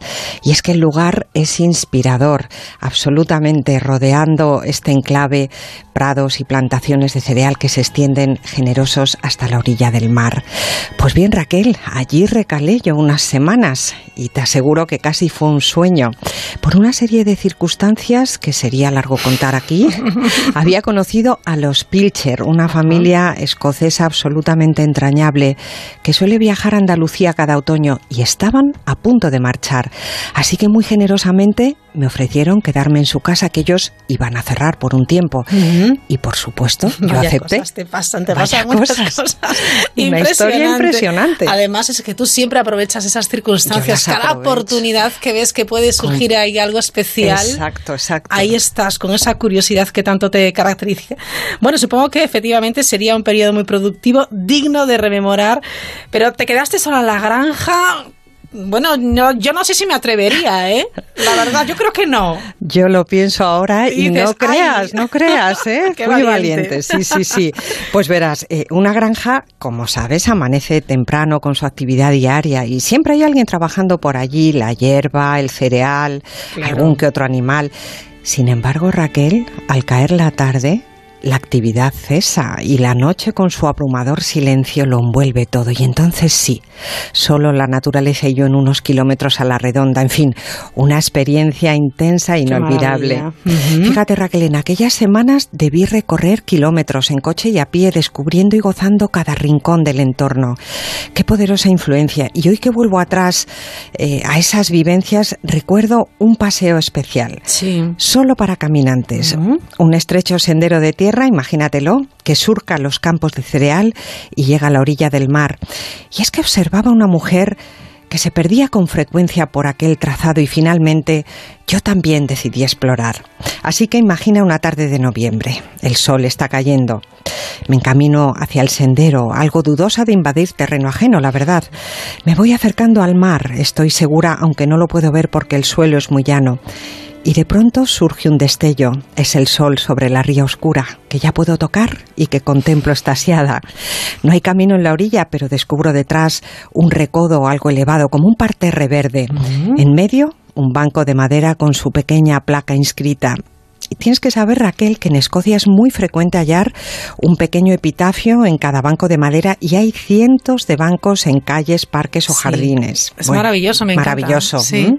Yo creo que, que en algunas ciudades españolas he visto ya eh, este, este tipo de bancos. Está muy Incluso, bien porque sí, te, te, te, te colocan en lugar. Son más humanos, sí, exacto. disfrutas, te paras en las calles. Está muy bien, me gusta. Bueno, pues en estos bancos hay pequeñas placas eh, de- doradas, eh, Ujú. plateadas, una frase nada más, el nombre de quien ya no está y una fecha. Y es que me parece una tradición tan poética que despierta siempre mi curiosidad. Me paro a leer. Así que me acerqué y leí Graham Pilcher, 1916-2009, Su Mirador. Graham, compañero de vida de Rosamund Pilcher, la mujer que veo adentrarse en los campos cada jornada para sentarse en ese mismo banco y contemplar su mar y recordar tantos años, la escritora de novelas de ficción sobre la vida Raquel como a ella le gusta explicar, y yo vivo por aquellos días en la granja de su hijo Robin, también escritor de éxito, además de otras muchas cosas.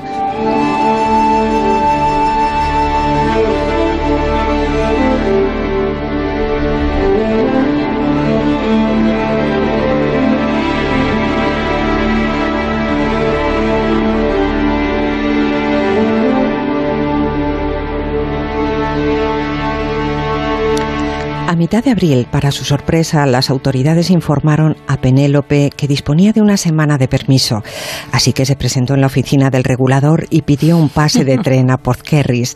El viaje fue interminable, después de tres trasbordos, una hora de espera, de espera en Exeter y un nuevo tren rezagado que paraba cada poco. Se sentó en la esquina de aquel sucio vagón y miró por la ventana Dawlish y luego Plymouth y el puente Saltas con media armada británica ya amarrada. Después Cornualles con sus pequeños detalles y sus nombres santos y románticos. Al pasar Redruth bajó la ventana y siguió atenta para no perderse la primera imagen del Atlántico con sus dunas y sus distantes rompientes. Mientras el tren cruzaba el viaducto de Hale, contempló aquel estuario inundado por la marea.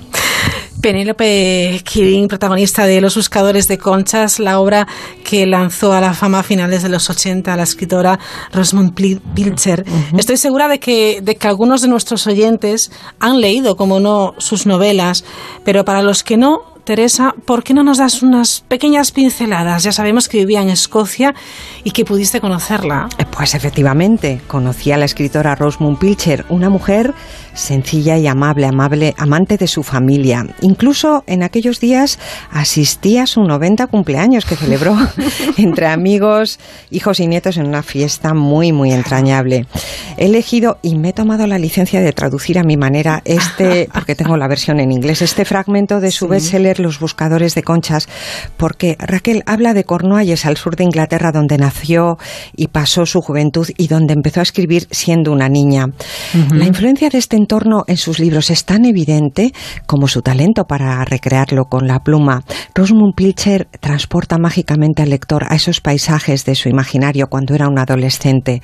Pero vamos, si te parece, Raquel, a repasar brevemente Muy los bien. hitos de esta autora. ¿eh? Perfecto. Verás, nació en 1924 en la costa de Cornualles, como hemos dicho, aunque después de casarse se trasladó para siempre a Escocia. Tenía solo 11 años cuando decidió ser escritora y también mujer independiente, ojo, como aquella lady pudiente que tomaba el té con su madre y a la que ella siempre recordaba escribiendo. Y así lo hizo. Primero empezó con relatos cortos para revistas femeninas y luego algunos encargos. Sí. Al final de su vida y de 50 años de carrera, unos 30 títulos, que no está nada Ujú. mal. Firmó sus primeras novelas románticas bajo el seudónimo de Jane Fraser, pero en 1955 ya decidió utilizar su nombre en la novela Un secreto para contar. Ahí empezó la carrera de Rosamund Pilcher, quizás porque sintió entonces su madurez como escritora. El éxito definitivo, sin embargo, tardó tres décadas en llegar. Fue en 1987 cuando la escritora ya había cumplido los 63. Esos saltos a la fama de los escritores suelen ser historias también apasionantes. Cuéntanos cómo ocurrió. Pues verás, creo que un editor norteamericano ya seguía sus pasos de cerca cuando ella le hizo llegar su último manuscrito, Los Buscadores de Conchas, una extensa novela de más de 500 páginas en la que invirtió cerca de dos años. Y ocurrió entonces el milagro, no solo se la publicaron enseguida, sino que muy pronto se convirtió en bestseller. Era su decimocuarto título y narraba con gran talento la historia de una mujer británica, Penelope Killing, como has dicho, que Sí. decide, bien entrada en los 60, repasar su vida y rememorar sus relaciones. La historia del todo cautivadora se ambienta en tiempos de la Segunda Guerra Mundial y tiene claros elementos autobiográficos. Los buscadores de conchas fue un auténtico boom editorial en Estados Unidos que consagró a Pilcher internacionalmente como una de las mejores narradoras de historias de amor y de vida. Rosamund Pilcher, ¿dónde has estado todo este tiempo? Llegó a escribir un prestigioso crítico del New York Times, periódico en el que, por cierto, esta novela se mantuvo en la lista de los más vendidos casi 50 semanas, llegando a desplazar ¿eh? llegando Sí. a desplazar Raquel al mismísimo Tom Wolfe Wow. del primer puesto del ranking. Mm. Así que un año después de su lanzamiento fue la novela más vendida en Estados Unidos y en 1993, en la encuesta anual sobre libros que elabora la BBC, los lectores británicos también la eligieron entre los 100 mejores títulos. Pronto sería traducida nada más y nada menos que a 40 idiomas y se venderían más de 10 millones de ejemplares. Y como a veces suele ocurrir con estos libros de éxito, a mitad de los 90, la actriz Angela Lansbury protagonizó la primera adaptación para televisión de esta novela. Por entonces, Rosamund Pilcher era Raquel, una de las mujeres con mayores ingresos en el Reino Unido. Bueno, pues está muy bien porque que se le reconozca está fantástico y cuando se trata de una mujer que a veces el camino es más tortuoso, es más difícil, mucho creo. mejor. Pero Ya. claro, después de esas críticas tan increíbles, no podía, eh, bueno, el resultado no podía ser otro que un, que un gran éxito. Claro, era muy apetecible para la tele, para, para el cine. Si no me equivoco, había otra serie más reciente en la que Vanessa eh, Radgrave interpreta también a, a Penelope Killing. Es verdad, se rodó en 2006, pero antes, en Ujú. 2002, la escritora había recibido de la reina de Inglaterra un OVE, excelentísima orden del Imperio Británico. Caray, ¿eh? Sí, por sus servicios a la literatura. Es un, es un reconocimiento muy importante. Muy importante, sí. En fin, Rosamund Pilcher siguió escribiendo, ya convertida en una autora de éxito, y dos de sus libros posteriores otra vez volvieron a, a ser un bestseller. El regreso está considerada su obra más autobiográfica y a mí, por cierto, Raquel, es que me atrapó hasta la última línea. Y septiembre. Pilcher tenía ya un público muy fiel y una reputación como escritora. Con Solsticio de invierno, en el año 2000, puso fin a su carrera. Tenía entonces 76 años. Y fíjate, no podemos cerrar esta semblanza sin una mención especial al fenómeno Pilcher en Alemania, porque eh, allí uno de los canales nacionales de televisión con mayor audiencia adaptó sus novelas a numerosas películas. En Alemania es una escritora muy conocida y valorada. Esa visión romántica pero inteligente que refleja en sus libros caló enseguida en la sociedad de aquel país y miles de turistas mm, alemanes visitaron Cornualles por aquellos años para conocer el mundo que Rosamund Pilcher supo plasmar en su literatura.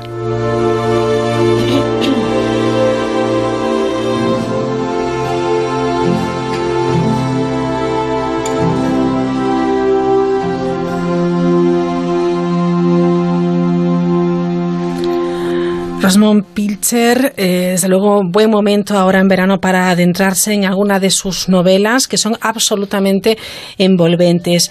He leído en algún medio de nuestro país que eh, se la considera la reina de la novela romántica en Reino Unido. Bueno, pues todo depende, todo depende, Raquel, de lo que entendamos por novela romántica, porque es un concepto tan amplio como a veces controvertido. Sí. Yo, yo he visto alguna entrevista que, en la que ella misma prefería hablar de life stories en lugar de love stories, Ujú. es decir, historias de, Historias vida, de vida, no tanto sí, de amor. sí. Por eso yo casi prefiero quedarme con algunas reseñas eh, recientes que he recogido de medios británicos. Destacan, por ejemplo, su talento para atrapar y absorber al lector, su calidad narrativa que elevó la ficción romántica a su más alto nivel, también su pluma precisa para reflejar texturas de lugares, ambientes y momentos. Fíjate, hay una amiga mía que es gran lectora de sus novelas que dice que ella siempre siente unas intensas ganas de conocer los espacios que describe la autora, de adentrarse en sus ambientes. Qué bonito es eso. Sí, sí, sí. Pilcher es además una exploradora de caracteres que luego refleja en sus personajes con mucho, mucho acierto y precisión. Ella supo andar como nadie, pues en las relaciones de familia, de amor o de pérdida, y ha sido referente para escritores posteriores. Y mira, me encanta la anotación de un crítico varón sobre Penélope Killing, la protagonista de Los Buscadores, cuando Sí. dice podría ganar cualquier competición de personajes inolvidables. Qué chulo. Sí. Qué chulo. Bueno, y ya sabes que a mí siempre me gusta decir que las mujeres autoras reflejan en sus obras su particular visión del mundo, naturalmente femenina, y en el caso de Pilcher, millones de lectores y sobre todo lectoras han conectado con su voz y sus historias. Es verdad. Es eh, hacer valer lo importante en nuestro ideario femenino, incluso el amor romántico es necesario, y ella escribió sobre aquello que comprendía. Pero es verdad que eh, Rosman Pilcher falleció el pasado mes de enero, nacía rodeada de su familia en su casa de Longforgan. Tenía 93 años y como sé que has pasado los últimos meses en Escocia, quizás haya algo especial, bueno, pues que puedas compartir con nosotros. Pues efectivamente, murió Rosamund Pilcher poco después de Año Nuevo. Me enteré semanas más tarde, tras mi llegada a Edimburgo. El bullicio de la capital, el ajetreo en las aulas, la actividad cultural. Esta vez, Raquel, mi viaje era muy distinto. Pero la noticia de su muerte me hizo de pronto añorar aquellas tardes de otoño en la granja junto a la ría de Dundee. Así que una mañana temprano, ya casi en mayo, decidí coger un tren hacia el norte. Verás, me siento junto a la ventana para ver las ensenadas. Hay una lluvia muy fina, algo de bruma. Enseguida el tren se adentra en Fort Bridge, el gran viaducto metálico que se eleva sobre el estuario, todo un símbolo escocés ahora mismo. Hay un pueblo en dos orillas muy curiosos, South Queen en el margen sur y su otra mitad, North Queen, justo al final del puente al norte, con el mar de por medio. Así que absorta recorro el paisaje que tiene la mansedumbre del día gris. A la derecha, siempre el mar. A la izquierda, ese verde del país que refresca el alma. Un poco antes de llegar a Perth, ciudad previa a mi destino, el tren gira bruscamente. Adiós, bosques caledonios con su peculiar ambiente esmeralda. Bueno, parece que efectivamente estamos viendo a Penélope Killing asomándose a Cornualles. Es que estoy pensando en ella, Raquel. Así que sigo mi viaje sobre la Sí. boca del Tai, la pequeña ciudad tranquila, la ensenada de Graham Pilcher, su banco de madera, aquella granja en la orilla. Estoy llegando y en la estación me espera Kirsty, la mujer de Robin. Charlamos durante el camino. Van a volver a España en septiembre, la casa de nuevo dormida y cerrada durante semanas y hasta pienso que el destino quizá me está invitando a vivir en ella otra vez. Con Robin surgen los recuerdos sobre su madre, escritora en una comida realmente entrañable. Claro, son esos mm, recuerdos que no aparecen en las biografías, ¿verdad? Exactamente. Sí. Esos fragmentos de días, esas horas suspendidas cuando la escritora deja a los niños en el colegio durante años y se sienta en su mesa a escribir cada día hasta que ya están de vuelta sumando líneas de ficción, o cuando ensaya en voz alta mientras trajina los diálogos de sus personajes, cuando imagina nuevos destinos que serán nuevos capítulos y cuando por fin llega el éxito y comienzan las firmas, las entrevistas en numerosos países, los premios. Momentos entre amigos, siempre sencillos, los hitos más memorables, la escritura compartida entre Rosemund y su hijo Robin, que a veces le ayudó a, finalizar capítulos. En fin, eh, una mujer que se propuso ser escritora y lo logró y vendió más de 60 millones de libros por el mundo adelante.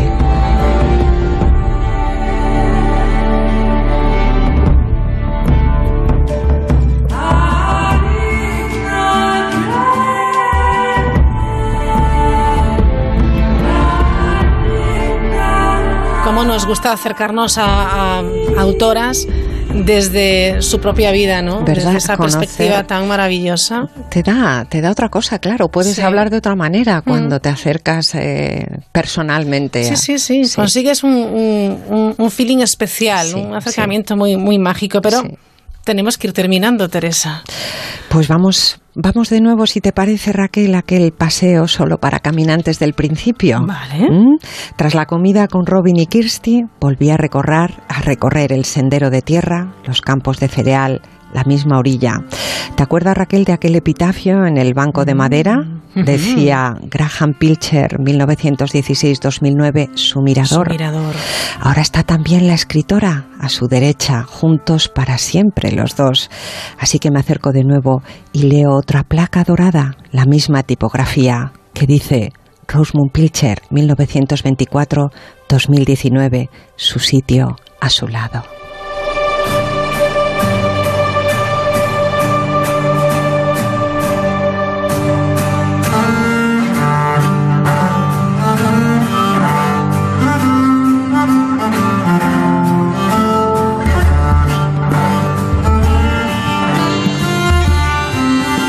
Confieso que me ha pasado un escalofrío.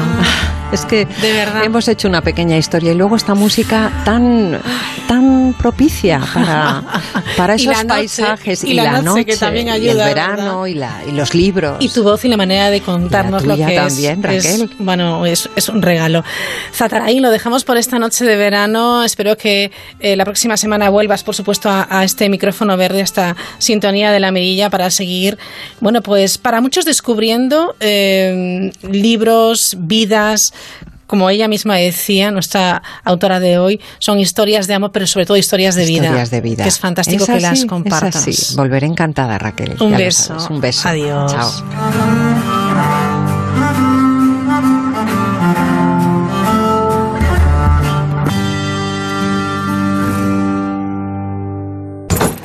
Su alarma de Securitas Direct ha sido desconectada. Cariño, estoy pensando que también deberíamos ponernos la alarma en la casa de la playa. ¿Y eso?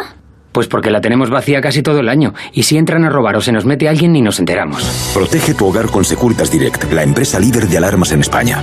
Llama ahora al 945 45 45 o calcula online en securitasdirect.es. Recuerda, 945 45 45.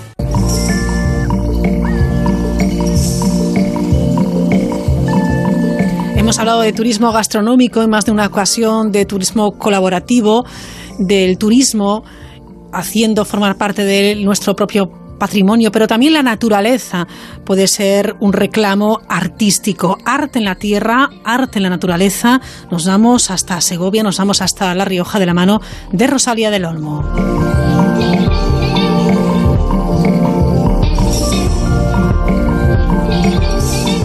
Verano el arte sale de los museos y toma la tierra, el ámbito rural, justo ahora que la conocida como España vaciada se ha convertido en un término que no para de resonar en nuestras cabezas.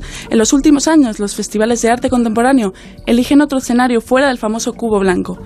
La actividad de los artistas también se desarrolla fuera del lienzo, eligen la tierra, la paja, las piedras y otros materiales pobres que protagonizan corrientes artísticas como el land art, es decir, el arte paisaje o el arte en la naturaleza. Traemos dos propuestas de arte y naturaleza que bajan el arte contemporáneo a la tierra, lo acercan a un público abierto en un escenario idílico y además colocan pequeños emplazamientos rurales en el mapa nacional. Nuestra primera parada es Santa Lucía de Ocón, un pueblo de La Rioja con menos de 100 habitantes y a 30 minutos de Logroño. Allí, hasta el 1 de septiembre, se celebra la 17 edición del Festival Arte en la Tierra, que aúna arte y naturaleza. Rosa Castellot es artista y organizadora del festival. En realidad le pusimos el nombre de arte en la tierra porque se hace en las tierras de, cultivo y en, la, en el paisaje del pueblo, o sea, en, el término municipal del pueblo.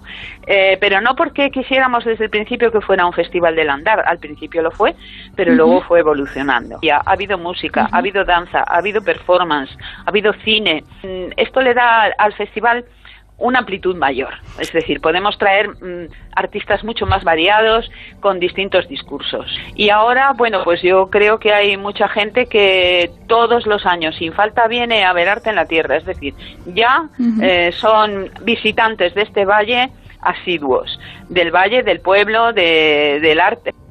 Rosa Castelló trabaja junto con el artista canario Félix Reyes en la organización y desde lo pequeño. Se dejan durante todo el mes de agosto para que pueda seguir viniendo público a verlas pero nuestras obras tienen un carácter efímero.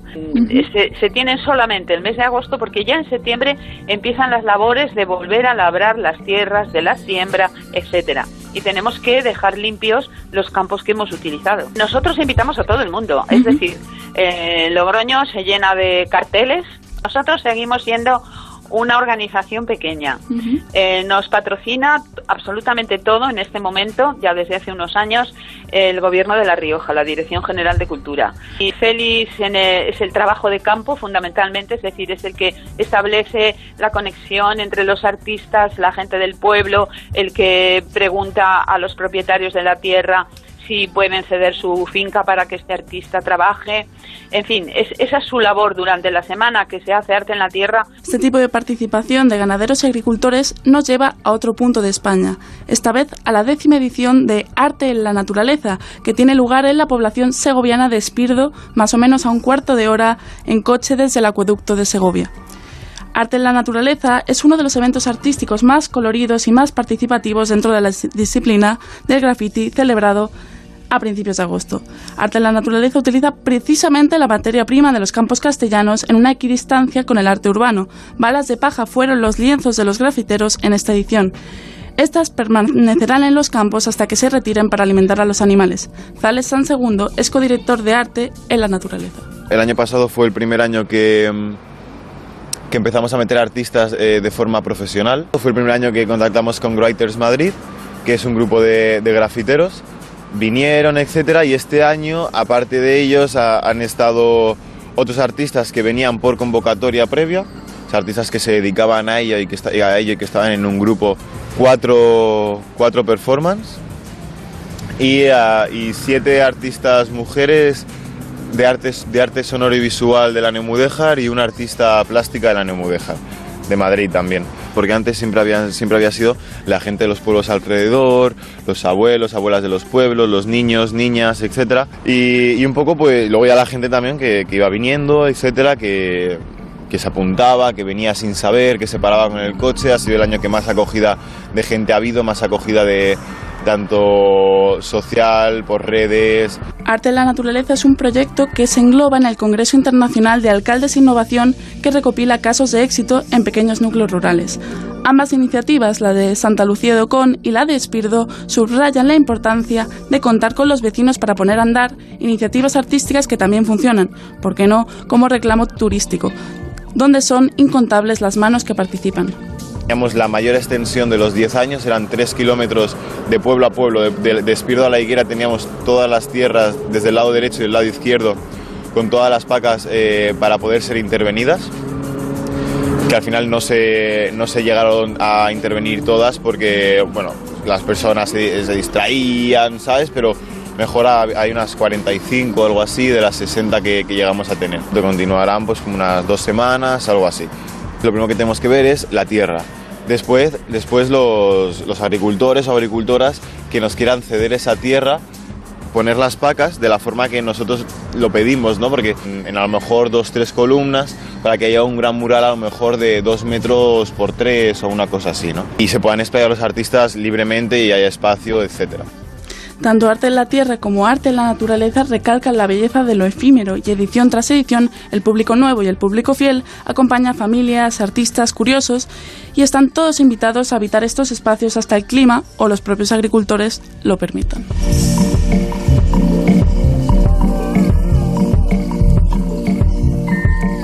Descubre lo que hay tras la mirilla con Raquel Sánchez.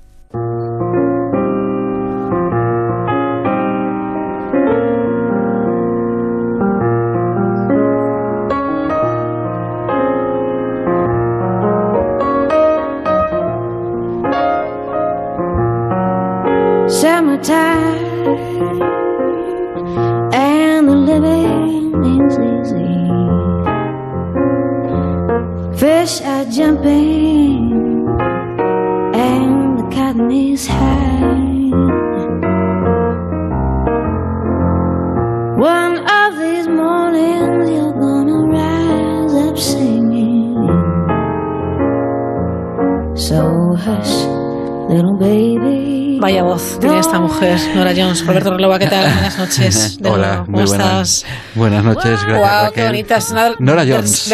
versiones más hermosas. La tercera noche, la tercera versión de Summertime Sí, de sí, sí. Gershwin, de la ópera Porgy and Bess. ¿Cómo estamos disfrutando de estas versiones que nos estás trayendo para cada eh, arranque de, de este instinto clásico cada semana, eh? Tú me decías, eh, pero hay tantas. Tú sabes la de Ah. personas que me dicen, me escriben, pero y no Sí, vas sí. a poner y no tal O y sea, que hay conoces. Madre mía, las que yo no conocía. Qué Eh, bueno, uf, pues está fenomenal. muchísimo, Esta me muchísimo. encanta. Tiene ese toque jazz tan chulo. Nora Jones, es que es maravillosa. bueno, como todos ustedes saben, estamos aquí inmersos este verano de nuevo con Roberto Relova, con las noches de verano, con las islas, con los símbolos, con bueno la magia de, de la música, por supuesto. Ya saben que aquí mi amigo es doctor, doctor de comunicación y medios audiovisuales, catedrático, es doctor y catedrático. Yo no sé cómo viene aquí a estar un rato, un rato conmigo. yo- por favor, Raquel. Catedrático por de favor. Departamento de Musicología, rojo como un.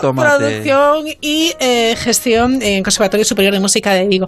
Me encanta porque siempre a Roberto Releva le encanta estar con, con los, con los jóvenes, con las jóvenes promesas, les ayuda a investigar, les ayuda a que salga algo de ellos, que les haga seguir adelante, porque, oye, que, que esto no es nada fácil, ¿eh? El- Bueno, el, eh. mundo de la música, dedicarse a la música, el tener un buen eh, profesor, un buen mentor que te guíe, Roberto. Pero eso te lo han contado, ¿no? Porque yo jamás ha- haré publicidad de mi labor como profesor. Yo lo sé todo. Yo lo sé. Hombre, eres todo. Raquel Sánchez, la auténtica, ¿no? Entonces, Estoy con en lo cual. todas partes. Bueno, es maravilloso Gracias, tenerte de eh, No, gracias. de nuevo emociona con, lo que me digas, con y lo que me nosotros. dices. Bueno, vamos allá porque de nuevo la, la noche está llena de, de sorpresas y de magia. Mucha magia y en este caso además volvemos eh, a trabajar el tema de, de una posible compositora y las bandas sonoras en este caso, bueno, pues de- que tienen que ver, caray, es que a mí se me pone la piel de gallina solo de pensar que Ana Bolena, eh, que le cortan la cabeza en 1536 su querido esposo Enrique VIII, sí, sí. pues que la noche anterior compuso una canción, eh, bueno, los musicólogos fíjate. cada día eh, dan por hecho de que sí, que pudo Sí. ser factible.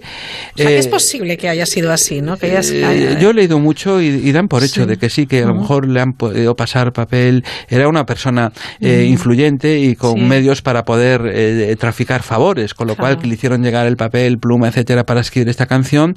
Desde luego ella era músico, cantante, le gustaba muchísimo la música en la corte de- del rey Enrique VIII. Y bueno, y cada vez toma más peso porque, bueno, eh, esta, que además tiene un título, eh, yo lo voy a leer en castellano, eh, Ujú. para Raquel lo leerá en inglés si quiere, porque ella puede, yo no. O muerte, méceme hasta que duerma, ¿no? Claro, es que mira tremendo. mira tú qué título, ¿eh? La verdad. O sea que efectivamente pudo haberlo Sí. escrito compuesto la noche antes de que le cortaran la cabeza a la pobre Ana Bolena. Con los, music- los musicólogos cada vez eh, tienden a, a pensar que sí. O sea, Ujú. con lo cual el otro día escuchamos la primera Sí. ópera posiblemente de la historia que Escrita por compuesta una por una mujer, mujer, en el barroco, y hoy escuchamos el lamento posiblemente escrito en la noche eh, de, de su muerte, en- Allí, en la noche en la, previa. en la Torre de Londres. En la Torre de Londres. Con lo de nuevo, la banda sonora de una decapitación, por así Sí. decirlo, ¿no? Ay, triste. sí. Suena ¿Cómo- muy triste. ¿Cómo suena eso, Roberto? Pero bueno, mm, es que estamos hablando de este tipo de cosas, Sí. pero también, bueno, eh, es Ana Bolena y es la historia y también tiene su sentido, ¿no? Eh, Bueno, dramático, hermoso, eh, este tipo de historia, ¿no?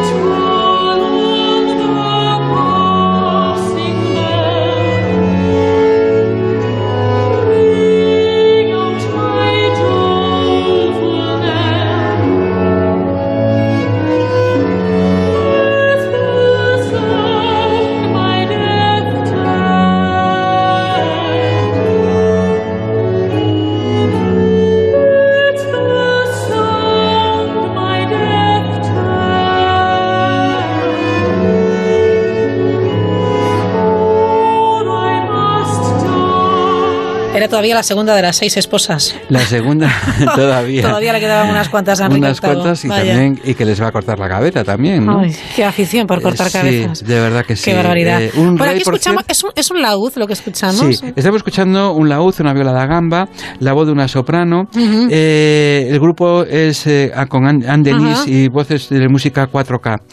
Eh, un grupo de, de músicos. Bueno, este, este grupo actuó recientemente en Madrid, en el Ujú. Festival de Música Antigua. Ajá. Y precisamente estrenaban aquí en España, en la península ibérica, el, el- el- este lamento de, de- de Ana Bolena. Y suena a lamento, ¿eh?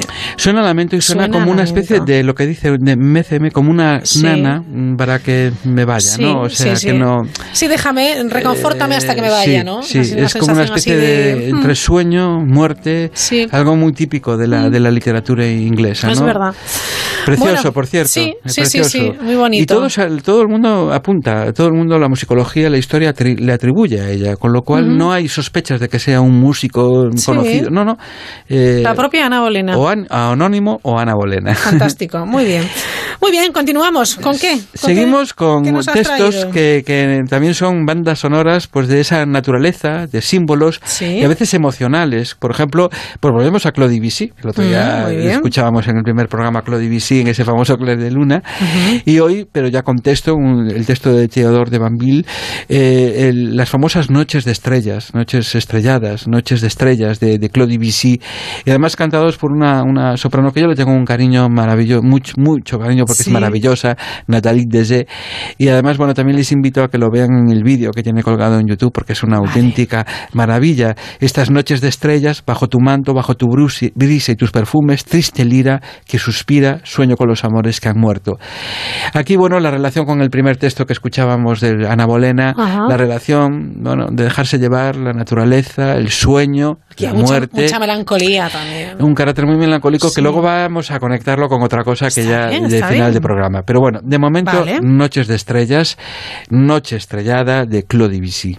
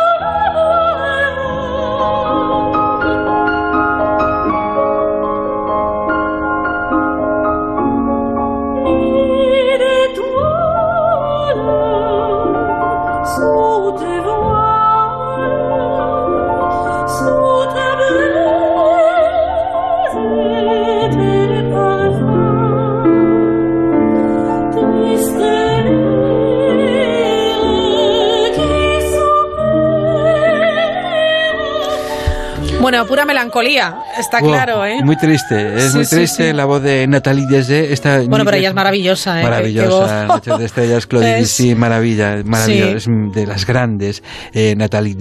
Muy bien. Uy, ¿qué nos has traído aquí? Seguimos con Francia con una Esto va a sorpresa. ser una gran sorpresa. Espero que a nuestros queridos ¿Sí? oyentes les guste. Yo creo que sí, porque además es falla, música española.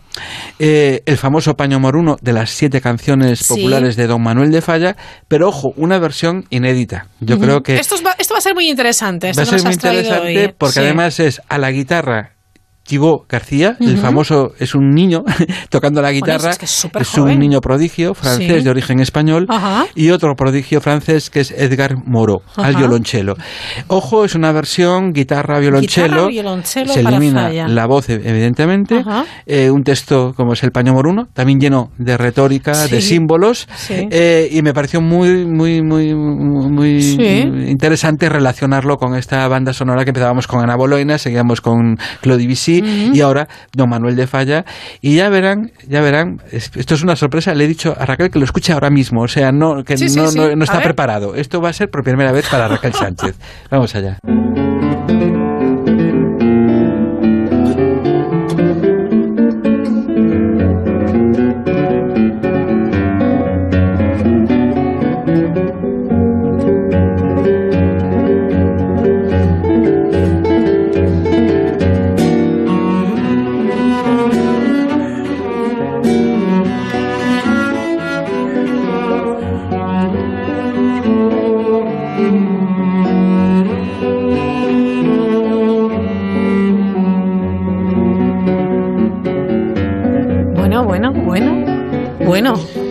Impresionante versión, ¿verdad? De, de verdad, ¿eh? Impresionante versión. Thibaut García es la gran joya del mundo mundial de la interpretación de la guitarra, en este momento clásica, Sí. y acompañado de Edgar Moreau, eh, violonchelista. Quiero decir que en Francia en este momento es la gran potencia de grandes Mm. músicos, es una fábrica de músicos en Oye, oye, Francia. oye, hay que apuntarlo, En- pero sí, vamos, sí, un de lugar privilegiado, ¿eh? Sí, El sí. disco, por cierto, se titula Leyendas, con música Leyendas. española, ¿eh? Eh, Albéniz, Falla, Granados, impresionante, recomendable este disco eh, del sello de la Deutsche Grammophon. Muy bien, pues lo apuntamos, desde luego que sí, fantástico. Que por cierto, hablando de la Deutsche Grammophon, el disco más importante de la historia, junto con la voz de su amo Emi, pues Deutsche Grammophon Sí. ha decidido grabar, porque Elina Granca, la Ajá. gran mezzosoprano eh, lituana, ha decidido grabar Leila, una canción gallega cantada en Mira, me, gallego. me encanta, me encanta. Te voy a hacer llorar, ¿eh? De verdad, porque es una versión Me hagas increíble. esto, Roberto, hombre. Pero ¿cómo me haces esto? Es Elena- que es bellísima, Lela es bellísima. Elena Garanca, ojo, la gran mezzosoprano, la mejor del mundo en este momento, la Orquesta Filarmónica de Gran Canaria, con Car- Karel Marchichón Pero- dirigiendo. Pero, pero ¿cómo llega a, a Lela? Pues llega, pues mira, eh, cuando vino hace años a, Sí. a la ciudad de La Coruña a cantar un recital con la Orquesta Sinfónica de Galicia, Ujú. pidió eh, conocer la música, eh, si había compositores, y entonces le dieron dos obras, Sí. que una es- es una sorpresa para el final de- de- del próximo programa, del quinto último programa, Sí. y eh, orquestadas por, por el- nuestro compositor, nuestro mejor gran compositor español en este momento, Juan Durán. Entonces quedó eh, entusiasmada, las Claro, interpretó no. Y pasaron los años y se pone en contacto con Juan Durán y le dice, por favor, que va a grabar un nuevo disco, por cierto, Solivida, con Ujú. canciones españolas, y que le gustaría eh, grabar estas dos canciones eh, eh, arregladas y orquestadas por Juan Durán. Con lo Oh, cual, hemos entrado por la puerta grande, la de Deutsche Grammophon, es que, y No, es es Garanca, y la Filarmónica de Canarias, y el marido dirigiendo, Chichón, o sea, es que es, es que es impresionante. Y bueno, pero ¿qué es Lela? Lela es una canción preciosa, y que habla mucho, es muy triste. Y precisamente hablando de bandas sonoras, pues esta puede ser la banda sonora de un paisaje gallego, pero también de un paisaje emocional, de tristeza, de un amor. Eh, bueno, eh, Es la verdad bellísima, ¿eh? es que... Tan bella como triste. Pues sí, yo creo que este es un himno muy triste, porque casi Sí. es un himno para los gallegos Mm. ya, junto con otras canciones, pero y yo propongo que escuchemos en esta maravillosísima, eh, qué trabajo tan grande ha hecho Mm. tanto eh, el músico Juan Durán como la orquesta como la intérprete.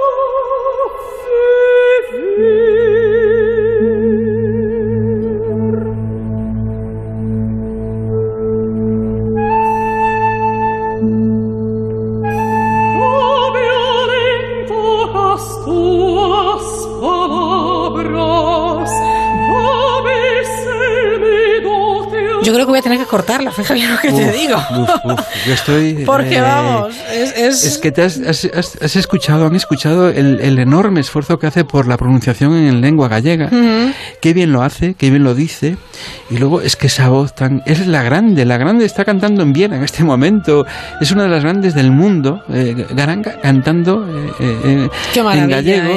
Este arreglo maravilloso que hace el maestro Juan Durán, que claro, es premio de Reina Sofía de la composición en este año 2019. Ha sido un año muy bueno para la, para, Sí. para la música española y la verdad es que el sello Madre Deutsche mía. Grammophon hemos entrado por la, por la puerta grande. Pero hay bueno. más sorpresas, ¿eh? Pero ya se verá en otros programas. Bueno, bueno, bueno, pues sí, pues vas- va- aquí ponemos el punto y seguido porque es- esto requiere un tomar aliento de nuevo.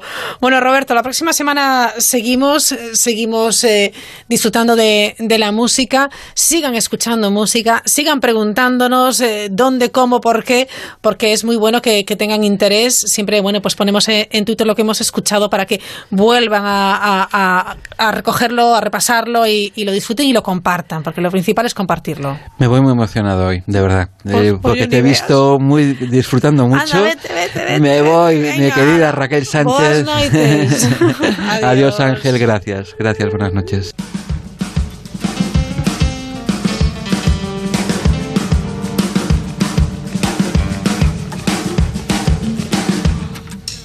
Ahí vamos. Ahí vamos, ahí vamos terminando, que enseguida llegan las noticias muy atentos a toda la actualidad que nos cuentan como siempre nuestros compañeros de la Brújula. Nosotros mañana no volvemos, mañana Radio Estadio, comienza la, la liga, volveremos a invitarles a asomarse a la mirilla el próximo lunes. Disfruten de esta noche de verano.